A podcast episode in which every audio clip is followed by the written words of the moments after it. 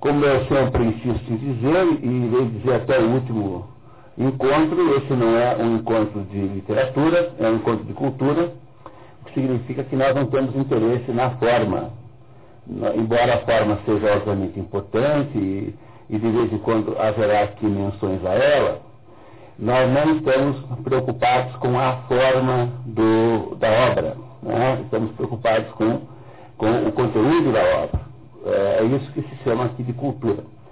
Quando vocês saem aqui do nosso, do nosso evento, do nosso encontro, nós esperamos que vocês saiam mais cultos do que quando entraram. Que vocês saiam, então, tendo incorporado alguns conhecimentos sobre o mundo, sobre a condição humana, a sua própria consciência. Cada um sai enriquecido com esse, com, essa, com esse aumento de consciência. Então, esse é o sentido desse encontro.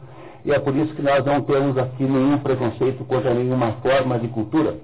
Então, nós, é, há textos aqui que são de natureza filosófica, há textos de natureza tradicionalista, digamos assim, há textos de natureza literária, como o de hoje.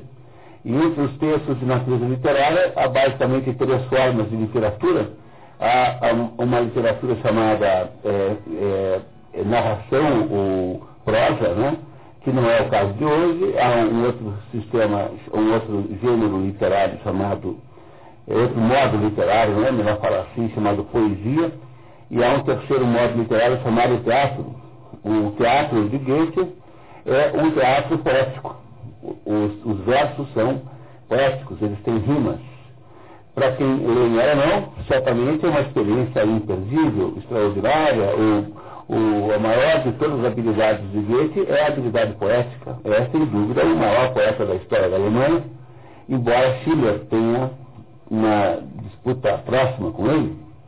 Então, o, o Schiller é um grande poeta também, mas o Schiller é um poeta mais alemão do que universal, enquanto que o Goethe é um poeta universal, um poeta que tem um lugar, assim, digamos, na literatura mundial com toda facilidade.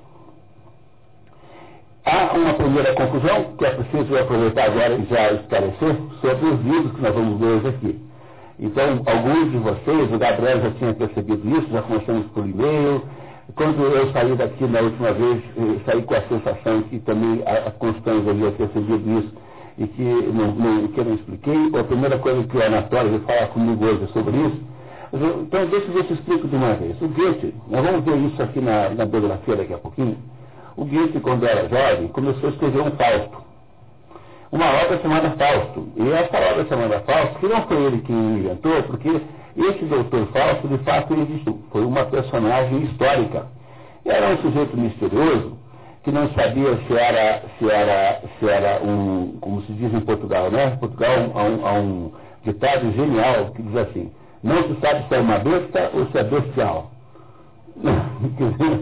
Algumas pessoas têm essa dúvida, né? Que estão entre, né? estão entre ser um gênio né? e ser um autêntico não gênio. Então, esse doutor Fausto, que existia de fato, era um ser que ninguém sabia se ele era de verdade um, um gênio ou se ele era apenas um vigarista, um picareta, um mistificador. Né? E esse doutor Fausto, então, existiu, foi um sujeito que deve ter nascido em 1580, e ele, e ele é, 1980, perdão, e ele, é, esse doutor Fausto, ele foi, é, foi, foi, alvo de muitas obras com esse nome. Há muitas obras com, com esse nome, ou com esta é, mesma ideia, por exemplo, a, a, livro do Oscar Wilde chamado, chamado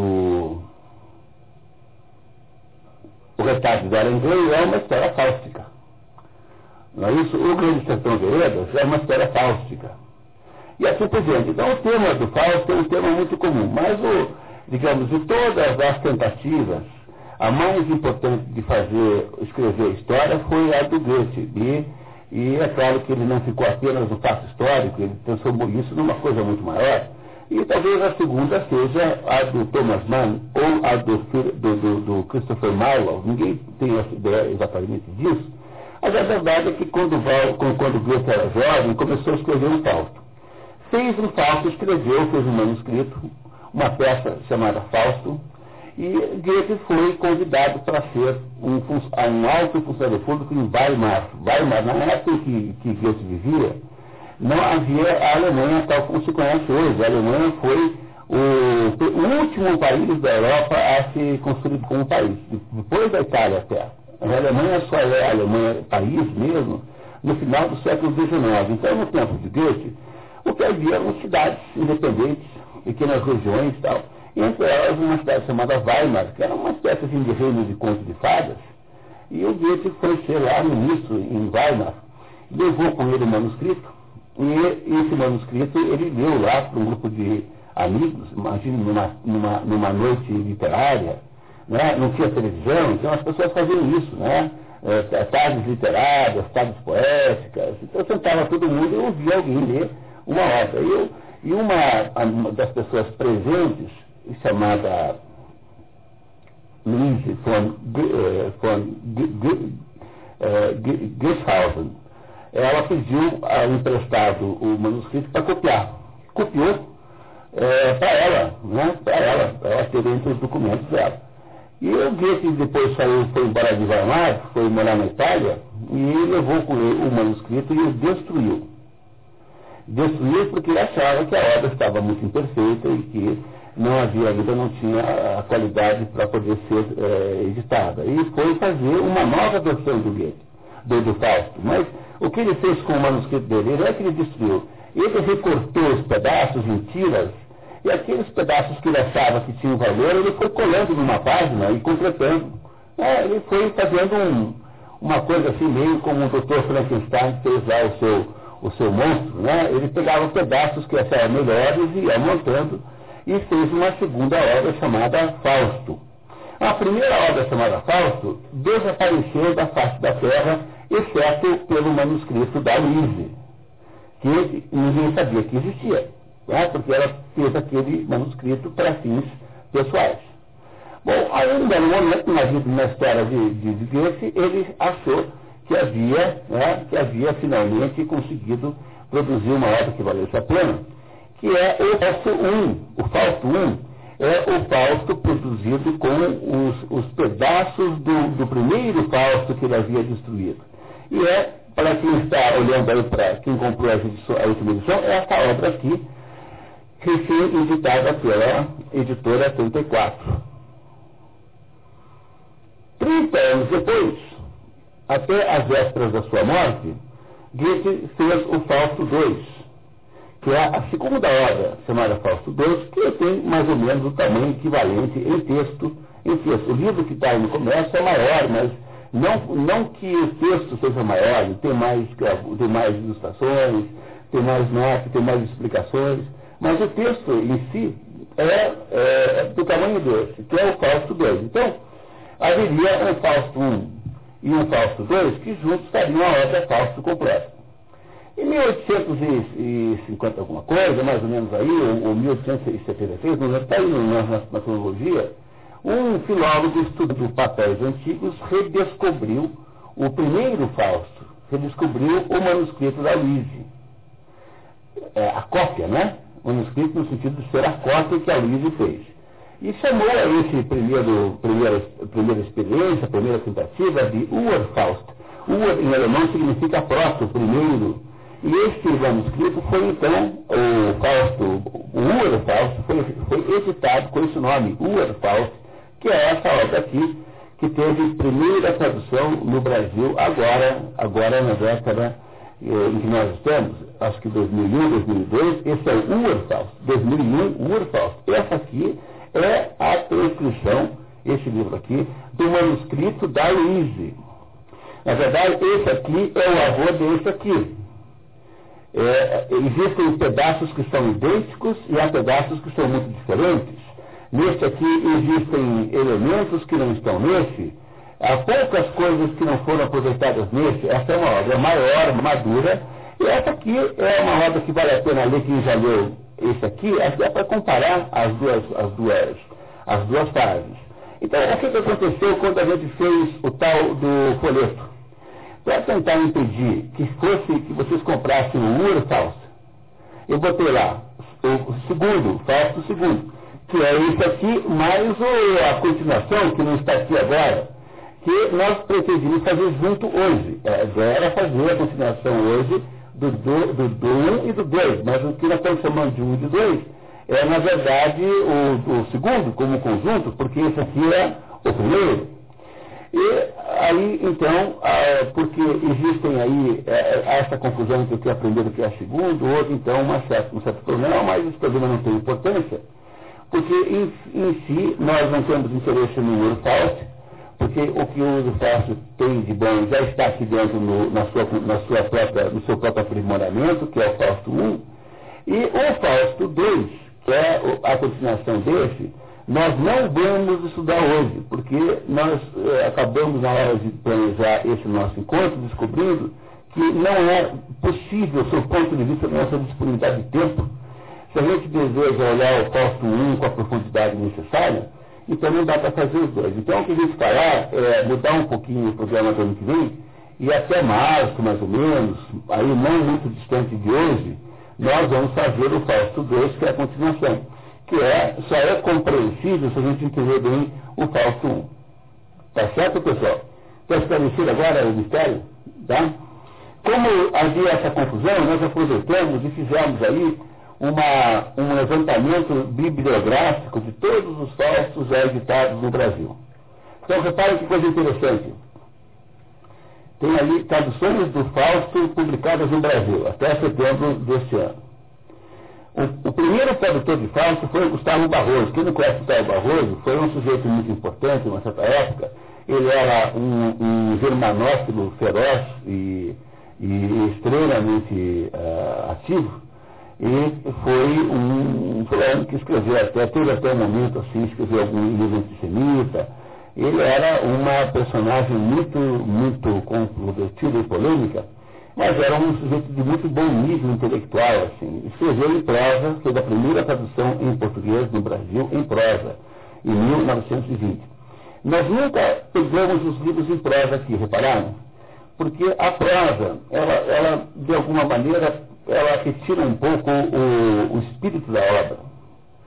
Por outro lado, quando você pega traduções em, em, em, em, verso, o mal disso é que a tradução em verso tem que resolver dois problemas que às vezes são incompatíveis. Você às vezes não consegue fazer a rima e manter o sentido. Veja, tem que ser um tradutor quase tão bom quanto o original.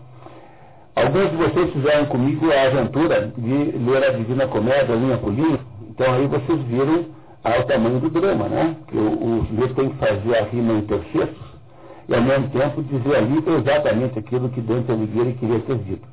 É quase impossível, missão quase impossível, sempre será um trabalho com muita, com muita dificuldade. Mas aí, em seguida, já aparece essa tradução que nós vamos ler hoje, da Geni Clabin Segal. Essa Geni Clabin Segal era uma mulher que foi mulher do, do Lazar Segal. Lazar Segal foi um, um artista é, russo, né, judeu russo que veio para o Brasil, e ela foi mulher dele. E ela, então, em 1937, 38, começou a empreender a, a, a tarefa de traduzir o Fausto.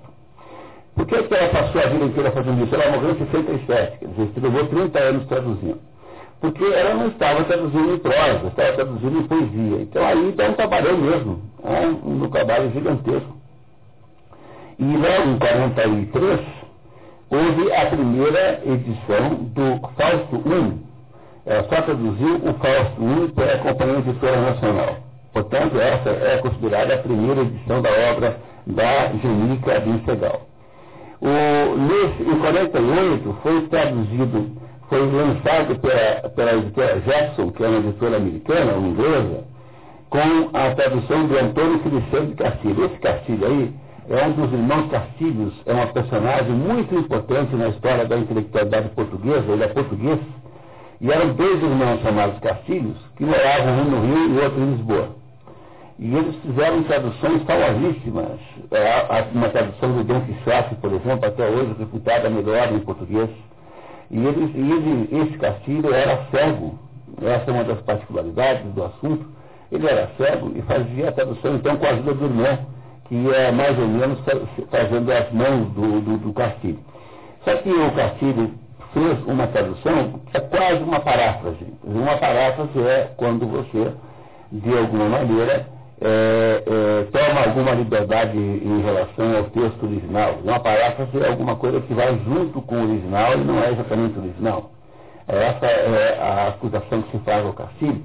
Mas esse Castilho, então, é, que tinha feito a tradução em 1832, 1872, essa tradução é publicada no Brasil pela editora Jackson com a prefácio do Otto Capô. Esse prefácio do Otto Capô você pode ler no livro Ensaios Reunidos do Otto Maria Capô, então está disponível também nessa obra, nos Ensaios Reunidos número 2. Está lá o prefácio maravilhoso, magnífico, que o Maria Capô fez para esta obra. É, o, o, esse prefácio também foi publicado em Portugal, também tão grande a sua dimensão. Depois, essa mesma edição foi publicada várias outras vezes. Vocês encontram nos sebos com muita facilidade essa tradução é, do Jackson, aí do, do Castilho, há vários anos em que foi publicada. Depois houve mais duas pequenas edições dessa mesma tradução de que nós não temos a data. Não, por alguma razão estranhíssima, até pouco tempo atrás os editores achavam que não era para botar data nos livros. Acho a coisa mais inacreditável do mundo. Mas é muito comum achar livro que não tem data que é uma coisa assustadora, mas é, é comum fazer isso. Bom, aí não esqueçam que esse Fausto aí é só o Fausto 1, tá? Só o Fausto 1. Esqueçam o Fausto, né? Estamos falando da obra definitiva. No, em 1949, o Instituto Progresso Editorial, que era chamado de IP, lança uma, uma complementação da tradução da dona Angelica Segal com o quinto ato do segundo livro, porque o segundo livro é composto de cinco atos. Então, ela, para acelerar o processo de produzir o segundo livro, ela logo no quinto para ter uma situação de, de, fechamento. E houve, então, a publicação, então, em segunda edição, portanto, da edição dela, agora já com este aumento do quinto ato. Em, cinco, no, no, em 1964, o Antônio Nascentes, que era um linguista de muito alto padrão no Brasil, e mais uma pessoa de que não tenho nenhuma nota biográfica, que é esse José Júlio Ferreira de Souza, traduziram do alemão, parte em prosa, parte em verso, o falso. Vocês encontram esse livro de vez em quando aí nos selos. No, no ano de 68, a editora Agir eh, pediu a esse Silvio Augusto de Bastos Meira que fizesse uma tradução, e ele fez uma tradução do alemão, eu não sei se é prosa ou verso, porque eu não a vi, não consegui descobrir, provavelmente a prosa, que foi reeditada depois em três ocasiões diferentes. Vocês têm aí a data das edições. E aí você tem em 70, finalmente, a edição da obra completa, traduzida pela Genica de Segal. Essa edição foi feita pela editora Martins, em 70, com o prefácio de Antônio Weiss, eh, utilizando o, pós, o prefácio do, do, Sérgio Batgoan, que já existia, e com mais notas explicativas do Erwin Theodor, que é um jornalista brasileiro de grande competência. Depois, esta edição, que foi editada em 70, acabou sendo a edição da editora Itatiaia. Vocês, quando compram um livro da editora Itatiaia, que é esse, por exemplo, que o primeiro falso que eu li é esse, é esta edição aí de 70, que teve cinco reedições até agora, é, é, que é a tradução, que é a antiga tradução da Geni Cabin é, Segal. Essa altura ela já tinha morrido, ela morreu precocemente em 67. E ela foi uma tradutora de, de Molière, Racine e Corneille e de, e de, e de Goethe. Ela se especializou nesses quatro autores. Em 70 em 80, é, é feita uma tradução que ninguém sabe de quem é, de uma editora chamada Pierre, que, cuja qualidade eu desconheço. Em 84, a editora Edioro Tecnoprint lança uma edição barata dessas de bolso, com a tradução de um brasileiro chamado Davi Jardim Júnior, que não é traduzido alemão, traduzido a mais famosa tradução de falso que existe, que é a tradução do francês Gerard de, de, de Nerval. É, essa tradução foi elogiada pelo próprio Goethe. Esse Gerard de Nerval era contemporâneo de Goethe. E esse tradutor traduziu do, do francês, não do alemão. Em 85, Marcos Gianossi traduziu para o segundo livro, em dois volumes, foi editado uma vez, a, o Goethe também, o Fausto. Em 99, a editora Sete Letras encomendou a Otávio de Oliveira Paz uma tradução. E em 2000, a editora Martin Claret usou a tradução do outro português que havia feito uma, um trabalho no século XIX, que é o Agostinho de Ornelas. Esse Agostinho de Ornelas é um pouco posterior ao, ao Castilho e fez também uma tradução, tradutor português. Ele já morreu há muito tempo, não é uma, uma tradução antiga. Essa tradução da Martin Claret é aí está sendo reeditada frequentemente. Vocês encontram esse livro aí, é muito barato é uma tradução legítima, porém um pouco antiga. E em 2001, a COSAC Maici, finalmente, pela primeira vez em português, aqui em Portugal, produziu então a tradução do Fausto Zero, que é essa aqui, é a única que tem, é essa única tradução aqui. Em 2002, a Nova Cultural eh, pediu ao Adolfo Maximiliano que traduzisse o, o, o livro, e isso foi editado junto com Werther, que é uma outra obra famosa de Goethe, e então, finalmente, em 2004, a editora 34 retomou a, a tradução da Genica é, Segal, fez algumas é, melhorias, porque durante o tempo em que esteve na mão da editora Itatiaia apenas, houve aí alguma, é, algum descuido editorial e o livro tem alguns problemas de acabamento. E aí eles retomaram, fizeram uma edição de bilingue muito bonita, que é essa aqui, tem, o primeiro exemplar tem, tem ilustrações de, de Eugênio Delacroix e a, o segundo livro tem ilustrações de Max Beckmann. E esses dois últimos aí são, vamos dizer assim, o que há de melhor hoje disponível sobre o Fausto do Goethe. Você pode então ler em dois, em dois volumes. Então, o que nós faremos é ler hoje o primeiro volume e lá por março, por aí mais ou menos, no ano que vem, nós vamos fazer o estudo do segundo, não é possível entender a segunda história sem entender primeiro a primeira. Que tal? Feita a confusão então? Então agora podemos finalmente olhar para a cronologia de Goethe e Fausto, por gentileza. Vocês têm aí com vocês uma, uma cronologia de Goethe e Fausto. Antes de Goethe nascer, tem aqui uma pré-história, né? Nesse ano de 480, 1480, teria nascido em Knippelingen Johann Faust, Johann Georg Faust, para ser mais preciso, indivíduo de duvidosa reputação.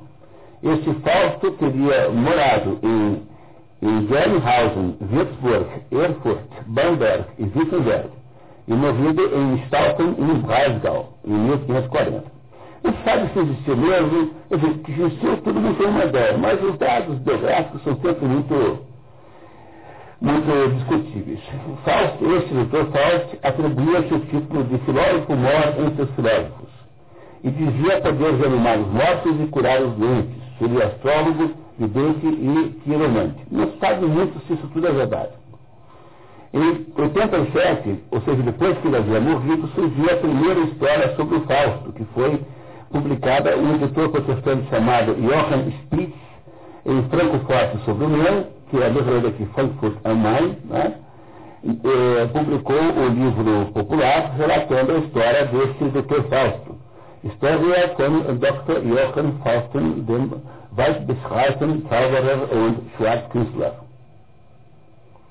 Tá? Muito bem. Então, essa história do, do, do Dr. Fausto primeira história conhecida e, e a história, o leitor falso acabou virando uma espécie assim de, de figura, figura, figura folclórica. Ah, ele aos pouquinhos foi indo, indo para o folclore coletivo, o homem é, estranho que vem da alma ao diabo, e ele aos pouquinhos foi, acabou se restringindo apenas ao teatro de bonecos. Então era um método de você assustar a criança. Ah, então o teatro de bonecos era muito importante naquela época. E ele foi se transformando nisso, numa espécie de personagem assustadora, mas saindo do mundo da literatura séria. Apenas em 1878 ainda, o inglês Christopher Marlowe, um antecessor de Shakespeare, imediatamente anterior, publicou e ensinou a história clássica do. Fausto. Mas daí para frente, nesses anos que se seguiram, o Fausto perdeu a importância e virou apenas assunto de teatro de bonecos. Em 1500, eh, 1748, nasce Johann Wolfgang von Goethe numa família burguesa. Goethe era um sujeito rico, tinha, não era rico, mas tinha uma família de bens e posses, no dia 28 de agosto em Frankfurt. Nessa época, uma, estado, uma cidade-estado. Nesse, dez anos depois, mais ou menos aí, este, este, este foi, de acordo com Otto Maria Capô, o maior crítico literário do século XVIII. Esse Lessing publicou um drama chamado Faust, que é uma recuperação da história do Dr. Fausto. Em 1760, Goethe, com 11 anos, teria assistido Fausto num espetáculo de bonecos. Se vocês leram ah, os anos de aprendizagem de Wilhelm Meister, de, de Goethe, o livro começa ele contando é, quanto ele, o, ele na, lá, né, Wilhelm Meister, personagem, apreciava o teatro de bonecos. Ele acha que, é, porque as personagens chamadas Wilhelm Meister lutam o livro inteiro com uma pretensa vocação teatral. E quem teria dado a ele essa, essa vocação teatral teria sido o teatro de bonecos. Aliás, uma coisa muito importante saber é que a, a, a, a vida de Goethe é muito parecida com a literatura de Goethe.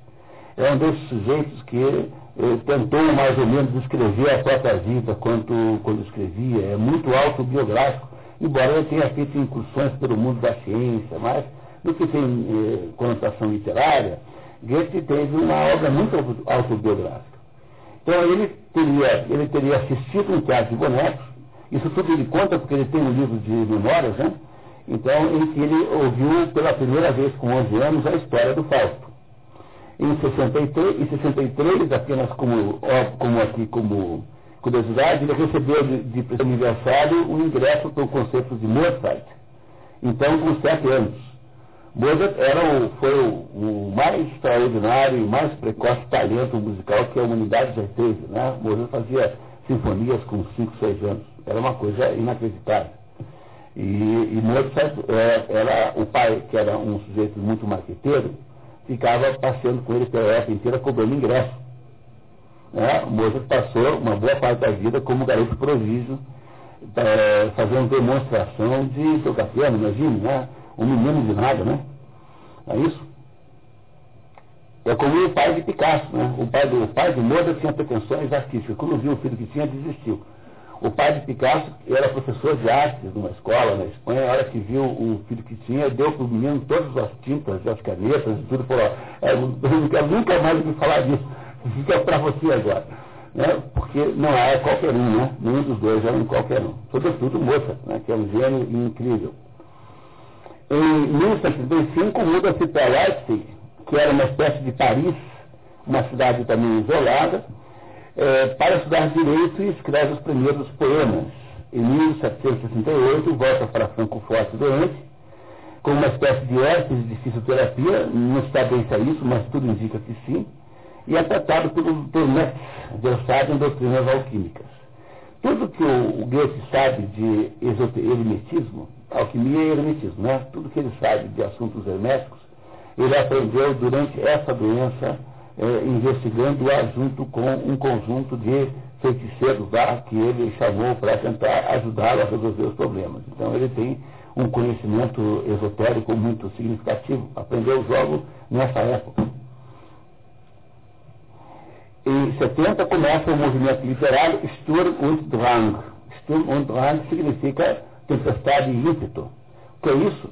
O Atmano Capô disse que era só um grupo de burgueses furiosos quer dizer, jovens burgueses encelados era o Sturm und Drang. Mas está fazendo negociação, não é um movimento pré-romântico, não é bem romântico ainda, mas é um movimento é, dentro do qual é, foram, assim, príncipes Goethe, Schiller, Herder, mas você não, não pode querer nada melhor do que isso, né? Dizer, uma espécie de nata da cultura alemã pertenceu ao Sturm und Drang, um movimento, uma espécie de um estilo literário, sobretudo literário, que pressupunha estudo tempestade, né? e drang ímpeto, diz o, o, o Otto Maracapô manda é, traduzir é, é, por ânsia. ansiedade, mais do que por ímpeto. Liderado por Weber, que influenciaria em 20 anos a intelectualidade alemã, principalmente Klinger, Lentz, Goethe e Schiller. Acaba os estudos de direito em Estrasburgo. Estrasburgo é essa cidade da fronteira entre a Alemanha e a França, que tem uma, uma ambiguidade cultural. É uma, uma cidade que todo mundo fala alemão, ela a cada 50 anos pertence a um dos dois lados.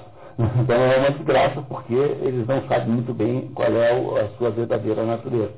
É, há, entre as regiões da Polônia que também são assim, né? então a, a, Polônia é um país que sempre esteve sob esse mesmo, essa mesma tirania da mudança, às vezes Danzig, né? por exemplo, é, às vezes a Alemanha, depois vira a Polônia, a Alemanha, depois vira a Polônia, é uma desgraça. E, e, tem também com um pedaço assim que são ligados à Rússia com o mesmo problema, e, e, e a Alsácia é assim. A Alsácia-Lorena é essa região disputada entre alemães e franceses, e Goethe foi estudar lá. Né? Tem uma catedral magnífica, maravilhosa. Eu e a Clara temos uma história divertidíssima de ir lá buscar um negócio que nós perdemos no trem e esquecer tudo de novo lá. lá em Estrasburgo. Depois eu, olho e conto para vocês uma história impagável. Eu acho que foi ela que esqueceu no treino. Né? Não, estou brincadeira, fui eu, fui eu. E é, nesse, nessa, nessa episódio, ele lê Shakespeare, Shakespeare, quem vê o William Meister sabe que a peça central que é, está sendo lá né, encenada lá pelos, pelos, pelos, pelo, pelo trupe lá de teatro é o Hamlet de Shakespeare. Então, entender que ainda nessa época, na Alemanha, Shakespeare não era um autor popular.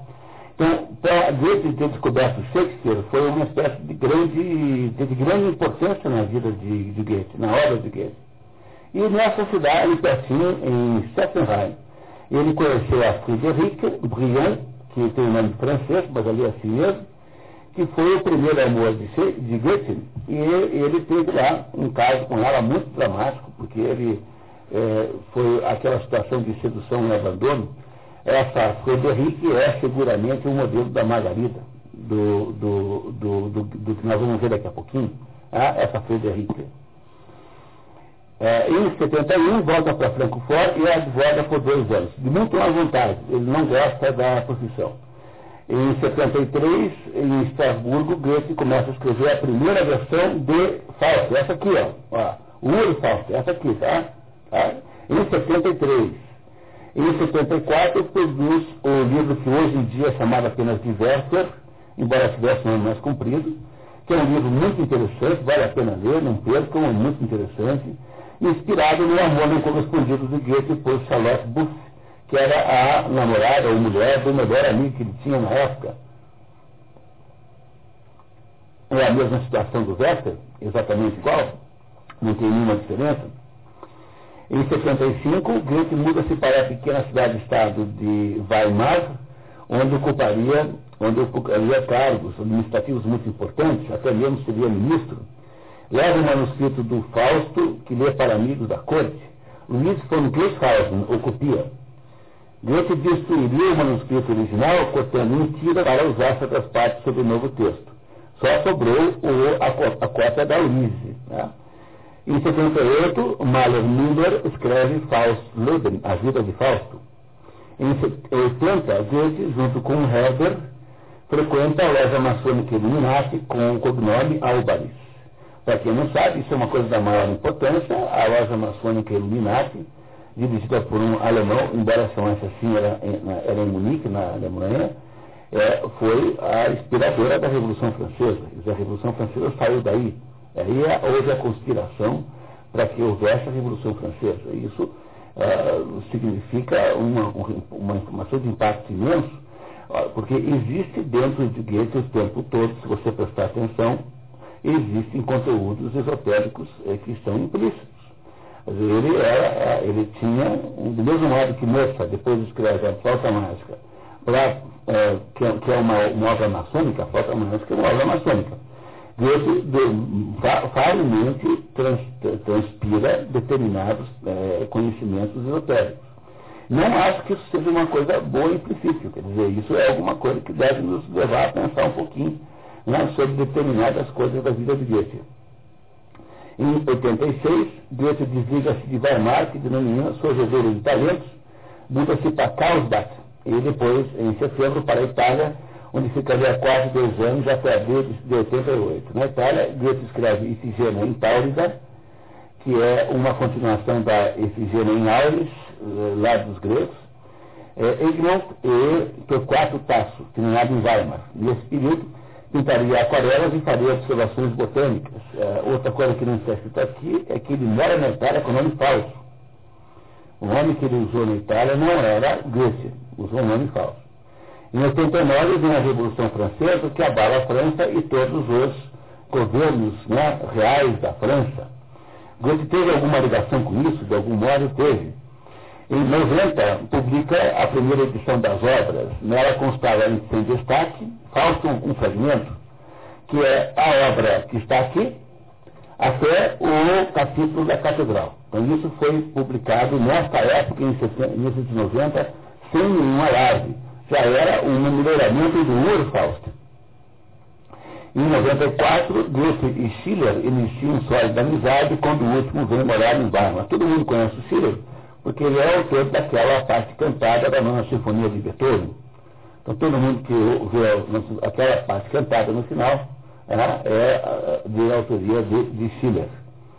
Em 96, Goethe assume funções de diretor do teatro de Weimar. Goethe termina o livro Os Anos Aprendizados de Wilhelm Meister já me referi a ele.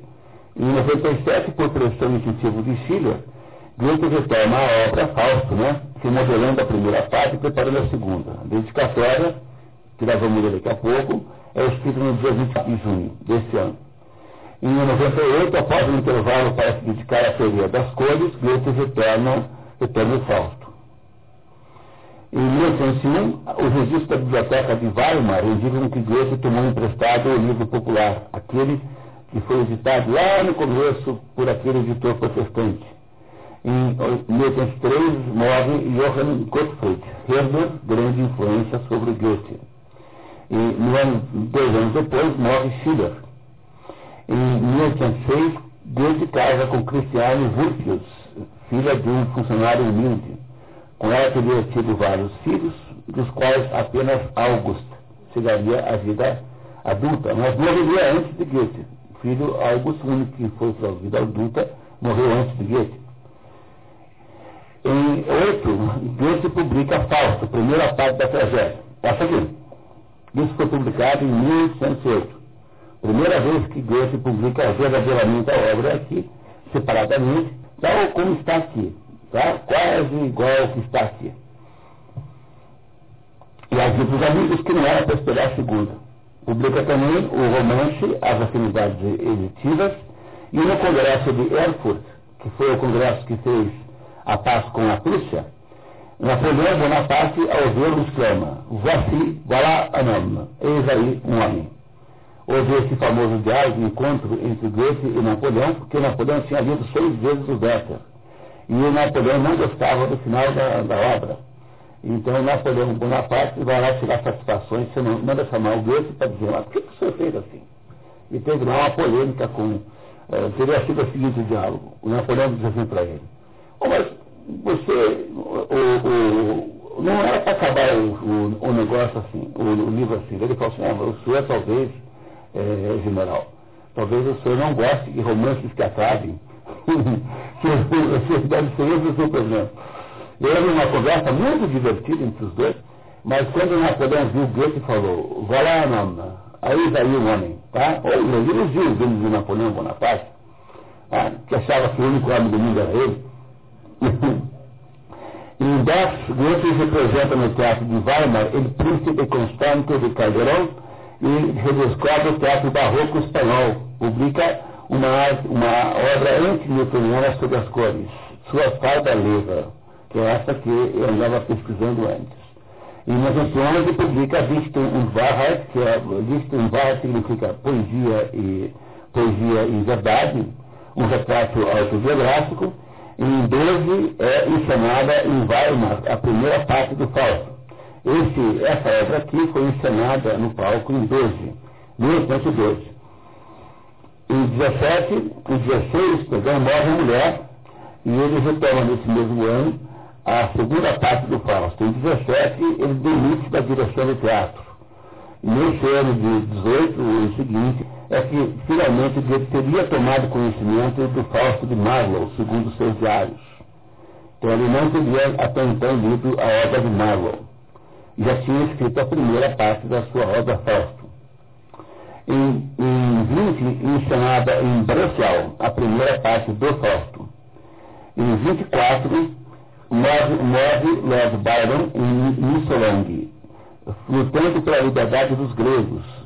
Byron, além de ser um tipo fáustico, era um modelo poético e humano para Goethe. Em 25, Goethe elimina todas as cenas da segunda parte que poderiam significar apenas uma continuação. Em 27, Goethe publica em separata a tragédia de Helena, que é um dos atos da segunda parte, é, que foi publicado separado. Houve, na verdade, dois atos publicados separados. Esse e o outro, que agora eu não sei qual é. Em 29 foram publicados, foi publicado Os Anos de Viagem de Vila Master, que é a continuação daquele primeiro, dos anos de aprendizado de Vila Master.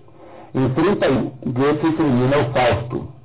Em 32, Goethe morre no dia 21 de março em Weimar. Suas últimas palavras teriam sido Licht, mehr Licht. Luz mais luz.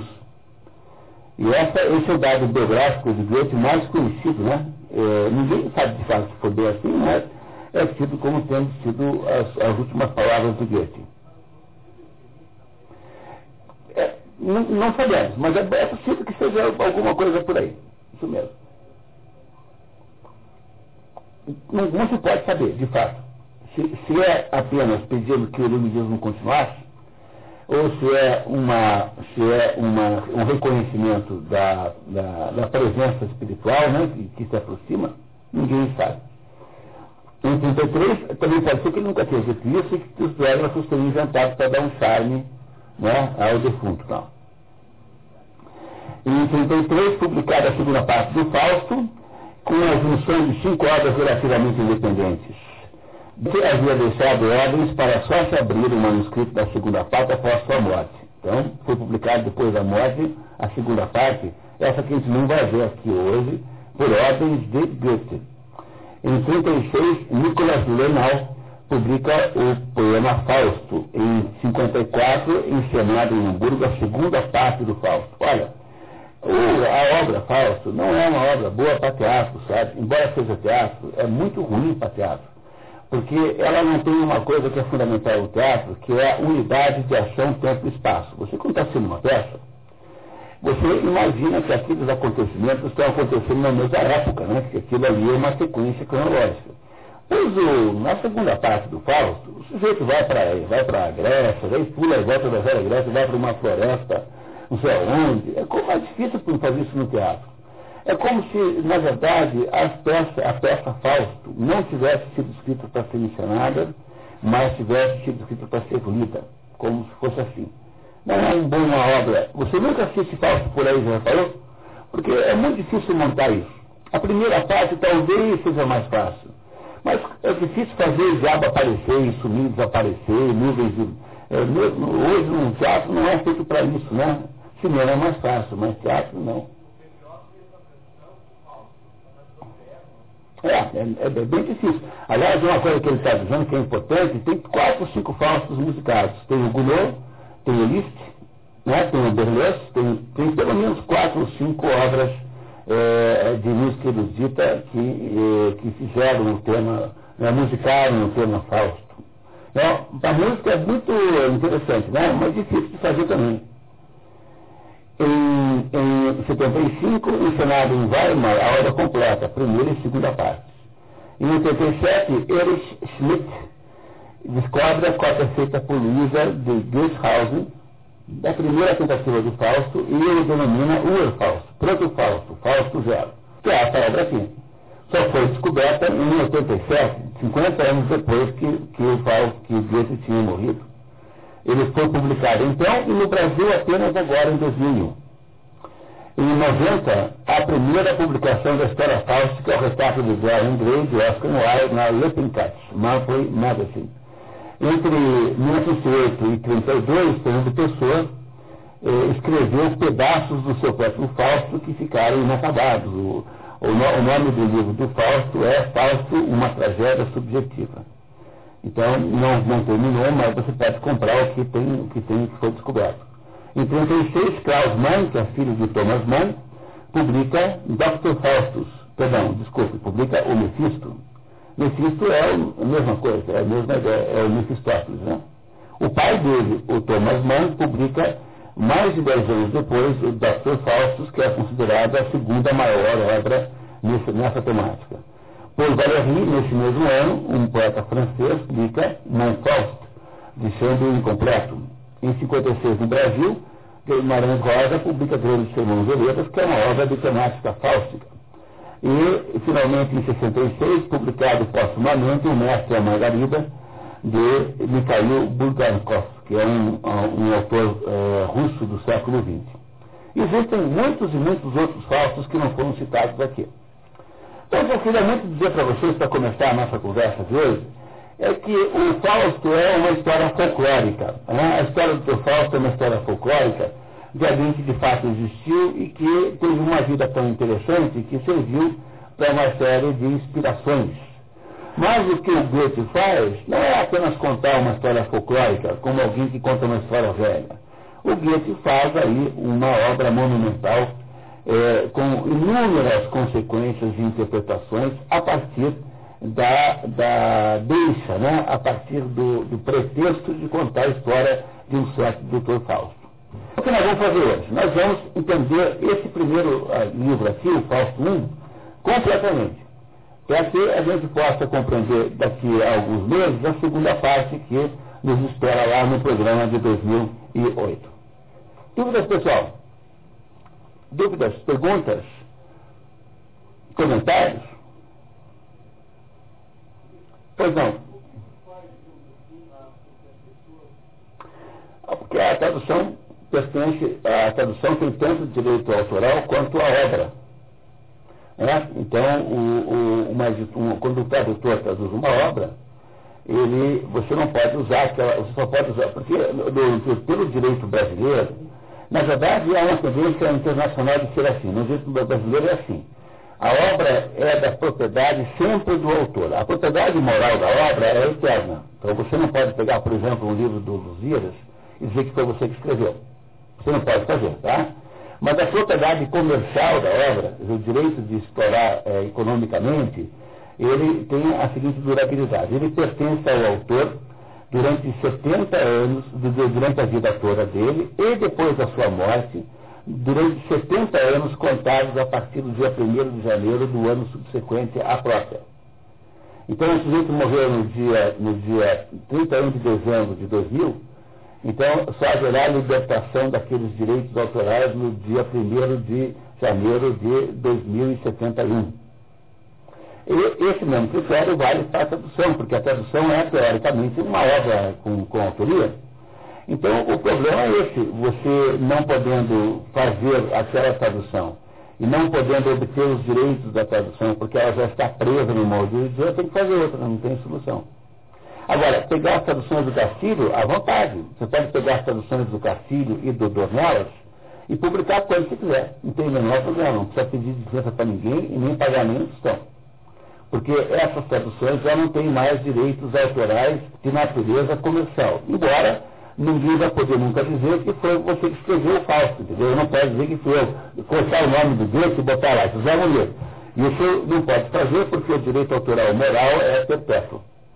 Então há uma propriedade da tradução tanto quanto a da obra. E é por isso que não se pode fazer isso com a facilidade que se imagina. Agora, por outro lado, eu acho que o, várias traduções é uma, muito melhor do que ter uma só. Porque você sempre tem chance de, é, de, de, de, comparar. As traduções do Brasil são, de modo geral, lamentáveis, porque as editoras pagam 30 centavos por folha, não sei quanto, então quem faz isso é estudante de letras quebrado.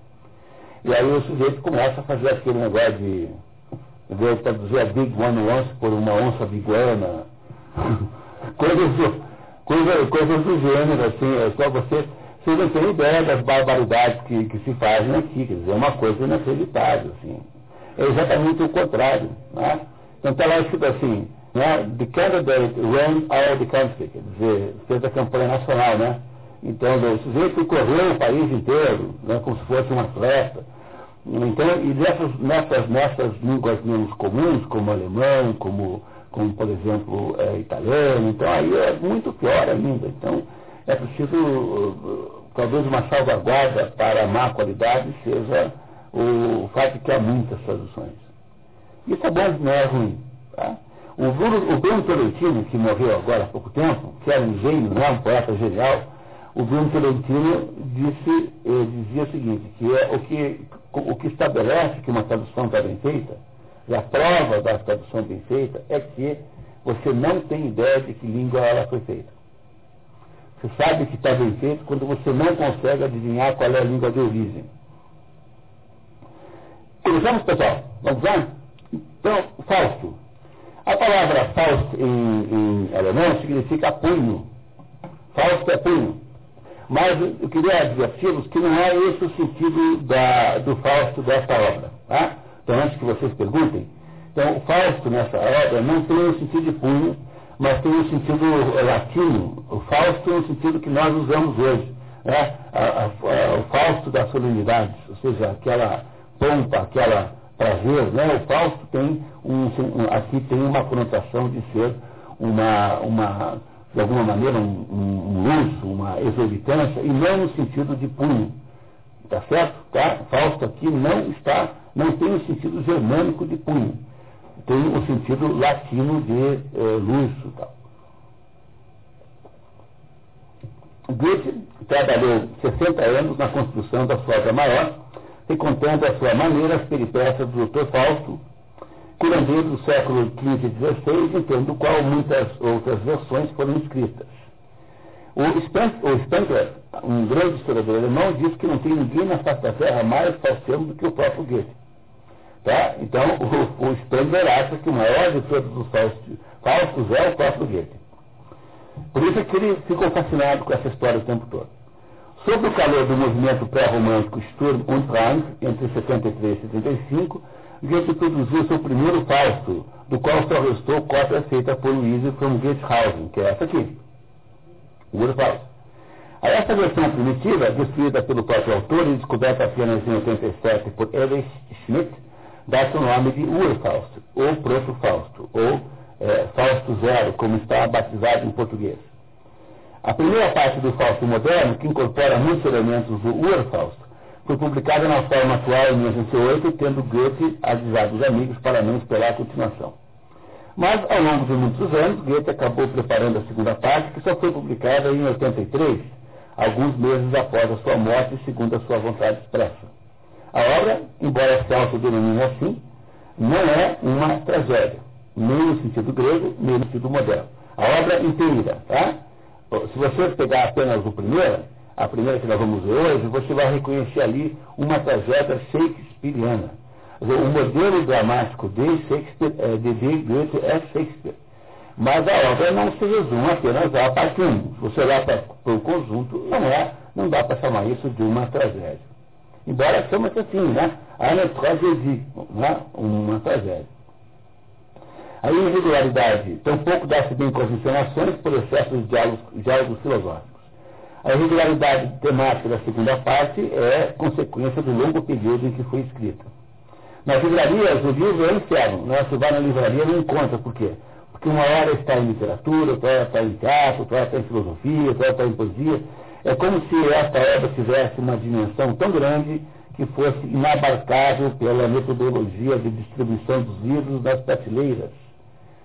O Fausto de Goethe é composto de duas partes. A primeira trata do pacto de Fausto com Mefistófeles e o trágico caso amoroso com Gretchen. Então, sobre Gretchen, por favor, leiam a minha nota comigo. Nota do Resumidor. Margarete, Margarita, Margaret, Margarida, Margarita, Marga, Margot, Margaret, Margit, Greta, Grete, Daisy, Daisy, tudo a mesma pessoa. É tudo o mesmo nome, tá?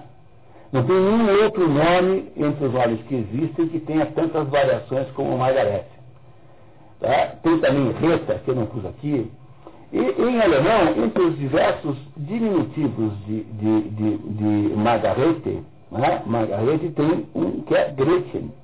Então, essa Gretchen que está aqui na história não é esta cantora que, peçam, por favor, não confundam, não é esta cantora que vocês, cuja cultura você segue com um enorme interesse, imagina. É? Então, a Gretchen é o nome que se dá para é, alguma coisa como Marguinha, Guinha, alguma coisa. Marga vira Marguinha, Marguinha vira Guinha, alguma coisa assim. Então, essa, essas pessoas todas, Deise, Margarida, Margarete, todo mundo tem o mesmo nome. Tudo é a mesma pessoa, tá? Tá certo? Tá claro? O que o, o Fausto, o Fausto de Goethe tem a história com a Margarete, que não tem no livro original. Na, na, na história antiga, mitológica, não tem Gretchen. Então, essa história da Gretchen é uma inclusão do Goethe nessa história. Só dele que tem. Nenhuma outra história do Fausto tem essa história, porque nos outros casos, todo o coração da obra é o tal do, da, do negócio com o diabo. Então, nesse caso aqui, vocês verão que o coração da obra não é o negócio com o diabo. É alguma coisa mais do que isso. E essa é uma diferença básica. Né? A única obra falsa que tem a história da Gretchen é a do Goethe. Conteúdo que Goethe adicionou à história original. A segunda parte, já distante da história original, lida com as andanças de Goethe pelo universo da cultura ocidental, apresentando-a nas suas nos seus principais estágios. A primeira parte, Fausto muito, vamos ver hoje, 25 cenas não numeradas, e a segunda parte tem cinco atos. São muito diferentes da primeira parte e a segunda. Reparem que da primeira, do primeiro momento que ele faz o livro até o dia que ele termina, passaram-se 60 anos uma vida toda em cima dessa obra, como se fosse a obra mestre da existência de Goethe. Então, pessoal? Estão preparados? Vamos lá? Então, Natália, por favor, por gentileza. Não é preciso, pessoal, se alguém tiver algum problema de ler, não é preciso ler? Eu nunca digo isso, porque eu acho que é tão óbvio, né? Se alguém não tiver com rouco, ou não tiver com vontade, ou qualquer que seja razão, não é preciso ler. Não é isso? Agora, não é preciso ler também o alemão. Se você souber alemão, tá? Se você souber alemão, por favor, leia, pode ler. Mas se você não souber, não é preciso tentar, nem mesmo tentar. A não ser que você queira muito. É uma língua extraordinária, eu acho que vocês deviam pensar em alemão, sinceramente. Tá? Veja, dentro desse nosso curso aqui também é um curso de alemão. Marco Aurélio Kuhn, que é professor de alemão, tá? vai nos ajudar aqui, ele a Constância, a, a esclarecer aspectos gramaticais do. Está vendo alemão, né? Tá, mas, aliás, para quem sabe ler alemão, nada mais agradável do que essa edição bilíngue. Porque eu preciso contar para vocês uma coisa sobre o livro. Como é muito difícil você fazer rima e acertar o sentido ao mesmo tempo, de vez em quando você é obrigado a sacrificar um dos dois, né? Como sacrificar a rima é chato para poeta, porque perde o, o, a música, então, de vez em quando, a tradutora, ela não traduz bem um outro pedaço da obra. Então, quando é o caso, e, e que é um ponto relevante para a compreensão, eu fiz uma notinha aqui e nós paramos para olhar para uma maneira melhor de traduzir. Tá? Então, isso acontece de vez em quando. Vamos dar uma, é, fazer um esforço aí de entender que isso, afinal de contas, é, é, é, é natural, dada a grandiosidade da tarefa. Né? Não é fácil, né? Muito bem. Por favor, Ana Cláudia. Goethe convoca lembranças. Tornai vós trêmulas visões que outrora surgiram já além da retina. Recupera os primórdios da, de sua vida e do seu trabalho no Fausto. Trazei imagens de horas juvenis, sombras queridas vagam no recinto. Invoca os mortos. Os bons que a sorte tem frustrado, antes de mim, a luz arrebatada reconhece que a apresentação da obra seria feita a pessoas desconhecidas, ignota multidão. Termina afirmando que a realidade para ele é o que já desapareceu. O que possuo vejo ao longe estranho. O real me surge o que me foi antanho. Está escrito em alemão ali apenas por causa da beleza dessa, desse pedacinho aqui, não vamos ler em alemão, tá? Bom, é, aí o Goethe começa a obra com uma dedicatória. E nessa dedicatória, ele, é, é, que, é, que ele fez antes de terminar, né, mas que foi, que foi mantida na obra até o fim. Ele entende, olha, eu, ele fala naqueles que já morreram, naqueles que, no, nos tempos de juventude, e diz assim, finalmente agora, né, que, porque a dedicatória mais ou menos supõe que a peça vai ser encenada em seguida, Quem irá ouvir essa peça são os novos desconhecidos, porque a minha juventude, a minha geração já se foi. A dedicatória é muito bonita, mas ela não é fundamental na compreensão do livro. Tá? E aí, então, antes de entrar na própria peça, tem dois prólogos. Tem um prólogo no teatro, não esqueci que nessa época Goethe era diretor do teatro de Weimar, e há um prólogo no céu. Tem os dois prólogos que acontecem antes da primeira ação, em que, antes de entrar o Dr. Fausto em cena. Não esqueçam que isso é uma peça de teatro. Né? Então, por favor, Anatório. Três indivíduos diferentes envolvidos na peça. O diretor, o poeta, autor e o bufo, ator. Expressam seus diferentes pontos de vista.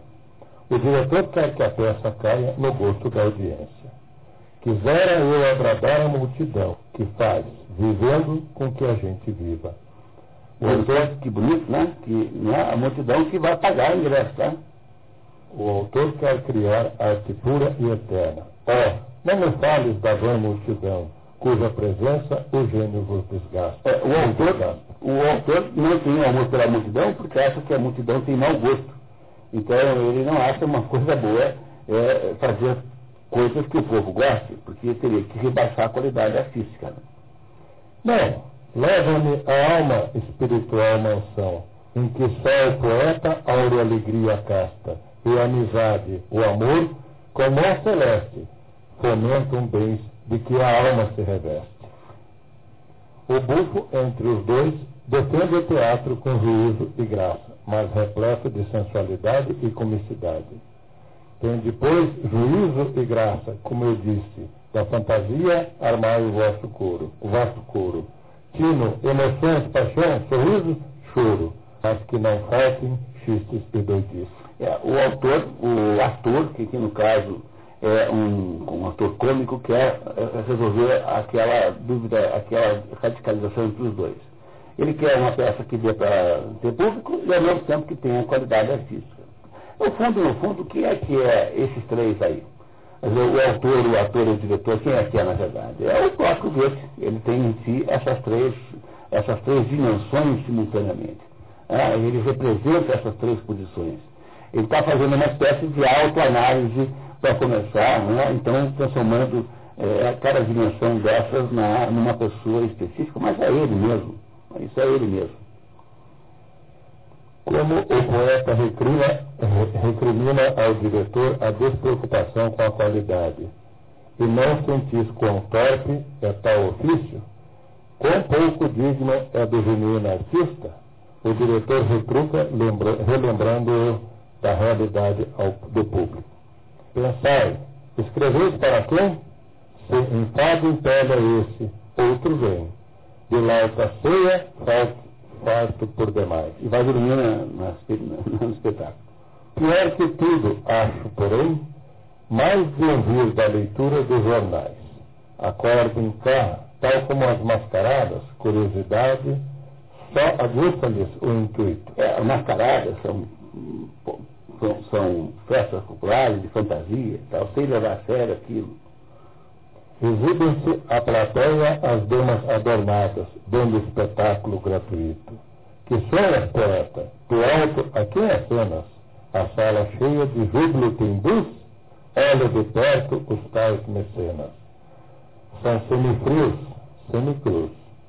Com este, findo o teatro, ao jogo do baralho, a amores vis, aquele e as vegetações confusas Convém, portal, pobre paspalho, atormentar as meigas musas. Convém, vamos atormentar as musas por causa de um público tão ruim como esse. Veja, se você entrevistar qualquer pessoa de teatro que você encontre por aí, temos, nós, temos aqui um, o nosso colega aqui, que é de teatro, e hoje o, o, o, o Mauro veio, né? Mas você vai descobrir que o, o, o teatro moderno acha que o público tem esse mesmo problema que tinha o teatro no tempo de Goethe. É a mesma coisa. Então, aqui uma espécie de desabafo inicial que Goethe está querendo falar um pouquinho da sua profissão. Não tem importância dentro da obra, mas é, tem importância da gente entender um pouquinho melhor é, isso que eu disse a vocês. É, toda a obra de Goethe tem um profundo teor autobiográfico. Ah, ele, não, ele, ele achava que a obra tinha que refletir a verdade da vida dele. Ah, Dichtung und Wahrheit poesia e verdade. Ele acha que a, a poesia só faz sentido, é, o que aliás é uma postura romântica, né? É, o romantismo é isso, né? Que a poesia deve refletir de alguma maneira a existência real da pessoa. Muito obrigado, Antônio. Tá? Continuamos. Por gentileza. O poeta manda-o procurar outro servidor. Deve o poeta esbanjar seu máximo direito e dom da natureza, o inato humano alento, criminalmente em teu proveito? O bufo que procura mediar os extremos insiste. Usai, pois, esses belos dons sem ócio organizar o poético negócio como no amor uma aventura se prepara. O poeta pede que, que se lhe restitua os tempos santos, em que colhia mil flores. Ó, restituí-me restituí a juventude. E aí ficou um alemão famosíssimo dentro do, da cultura alemã, as pessoas falam assim, Gib meine Jugend mir zurück, devolvo-me a minha juventude, em alemão. Né? Então ficou, é um dito que se usa em alemão comumente. O Bufo diz que anciãos, como ator na opinião dele, não deviam temer a idade, pois não é que a idade torne infantil, como diz, só nos torna em crianças de verdade. O diretor finalmente convoca todos a ação, apesar das dúvidas e impasses que associam a arte. No palco alemão, como sabeis, lida cada um a seu, a seu talento. Talento é desejo, tá? Não volteis, pois, nesse instante, pros, prospectos, prospectos, máquinas, painéis, armai dos céus raios cruzes suaves, cavernas, rochas, águas, estrelas, podeis sem conta despendê-las. A sobra de animais e de aves, percorrei pois no estreito barracão toda a arte da criação, o incomedido curso alterno transpondo a terra, o céu e o inferno. É, essa tradução aqui da última linha está errada. Em alemão está escrito Vom Himmel durch die Welt zur. Então embaixo eu fiz um esforço de traduzir melhor. Quer ir embaixo, por favor? Do céu através do mundo até o inferno. Porque o que está em alemão pressupõe que haja uma espécie de transição. Então, o como foi traduzido dá a sensação de que é, passa-se por cima desses três, assim como um avião que sobrevoa três cidades. Mas não é uma noção horizontal, é uma noção vertical. Então, o que ele vai fazer aqui é, é, é esse erro impede a compreensão da obra. Então, é preciso compreender que esse erro, ele, que, que essa ideia que está aqui é que sai-se do céu, atravessa a terra e cai-se no inferno. É uma verdadeira queda, uma verdadeira caída do céu para, para, o, para, para baixo. É isso que ele está dizendo que vai acontecer. Há uma queda. Há uma queda. Então você despenca lá de cima e cai embaixo. É isso que ele vai fazer. Esta peça que ele vai agora encenar, que agora em diante ficou uma peça, né? Tá, agora é uma peça. Essa peça que ele vai encenar é uma peça de uma queda, a história de uma queda, de, uma, de um despencamento que o sujeito faz lá de cima e vai até o inferno. É o que está escrito aí e que a tradutora não, não traduziu mal porque não sabia, mas porque ela não conseguia fazer a rima de outro jeito, provavelmente, e essa é a, a razão pela qual é, não deu certo. Bom, mas afinal, né, a gente está prestando atenção.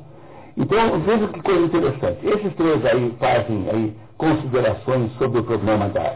O, o, como, como é que você toca um teatro, né? Que no fundo é, é, é, é, é a cogitação de todo artista se você é pintor, você tem esse problema para resolver. Você pinta aquilo que as galerias de arte querem comprar? Ah, então tá, então as galerias compram quadros pequenos, com, é, com, com coloridos, com, tom, com, com, com, provavelmente com pseudos impressionistas, pastiches de impressionismo, e você não, não vai poder vender para a galeria aquele seu quadro medonhamente é, depressivo, que você só vai pintar aquele.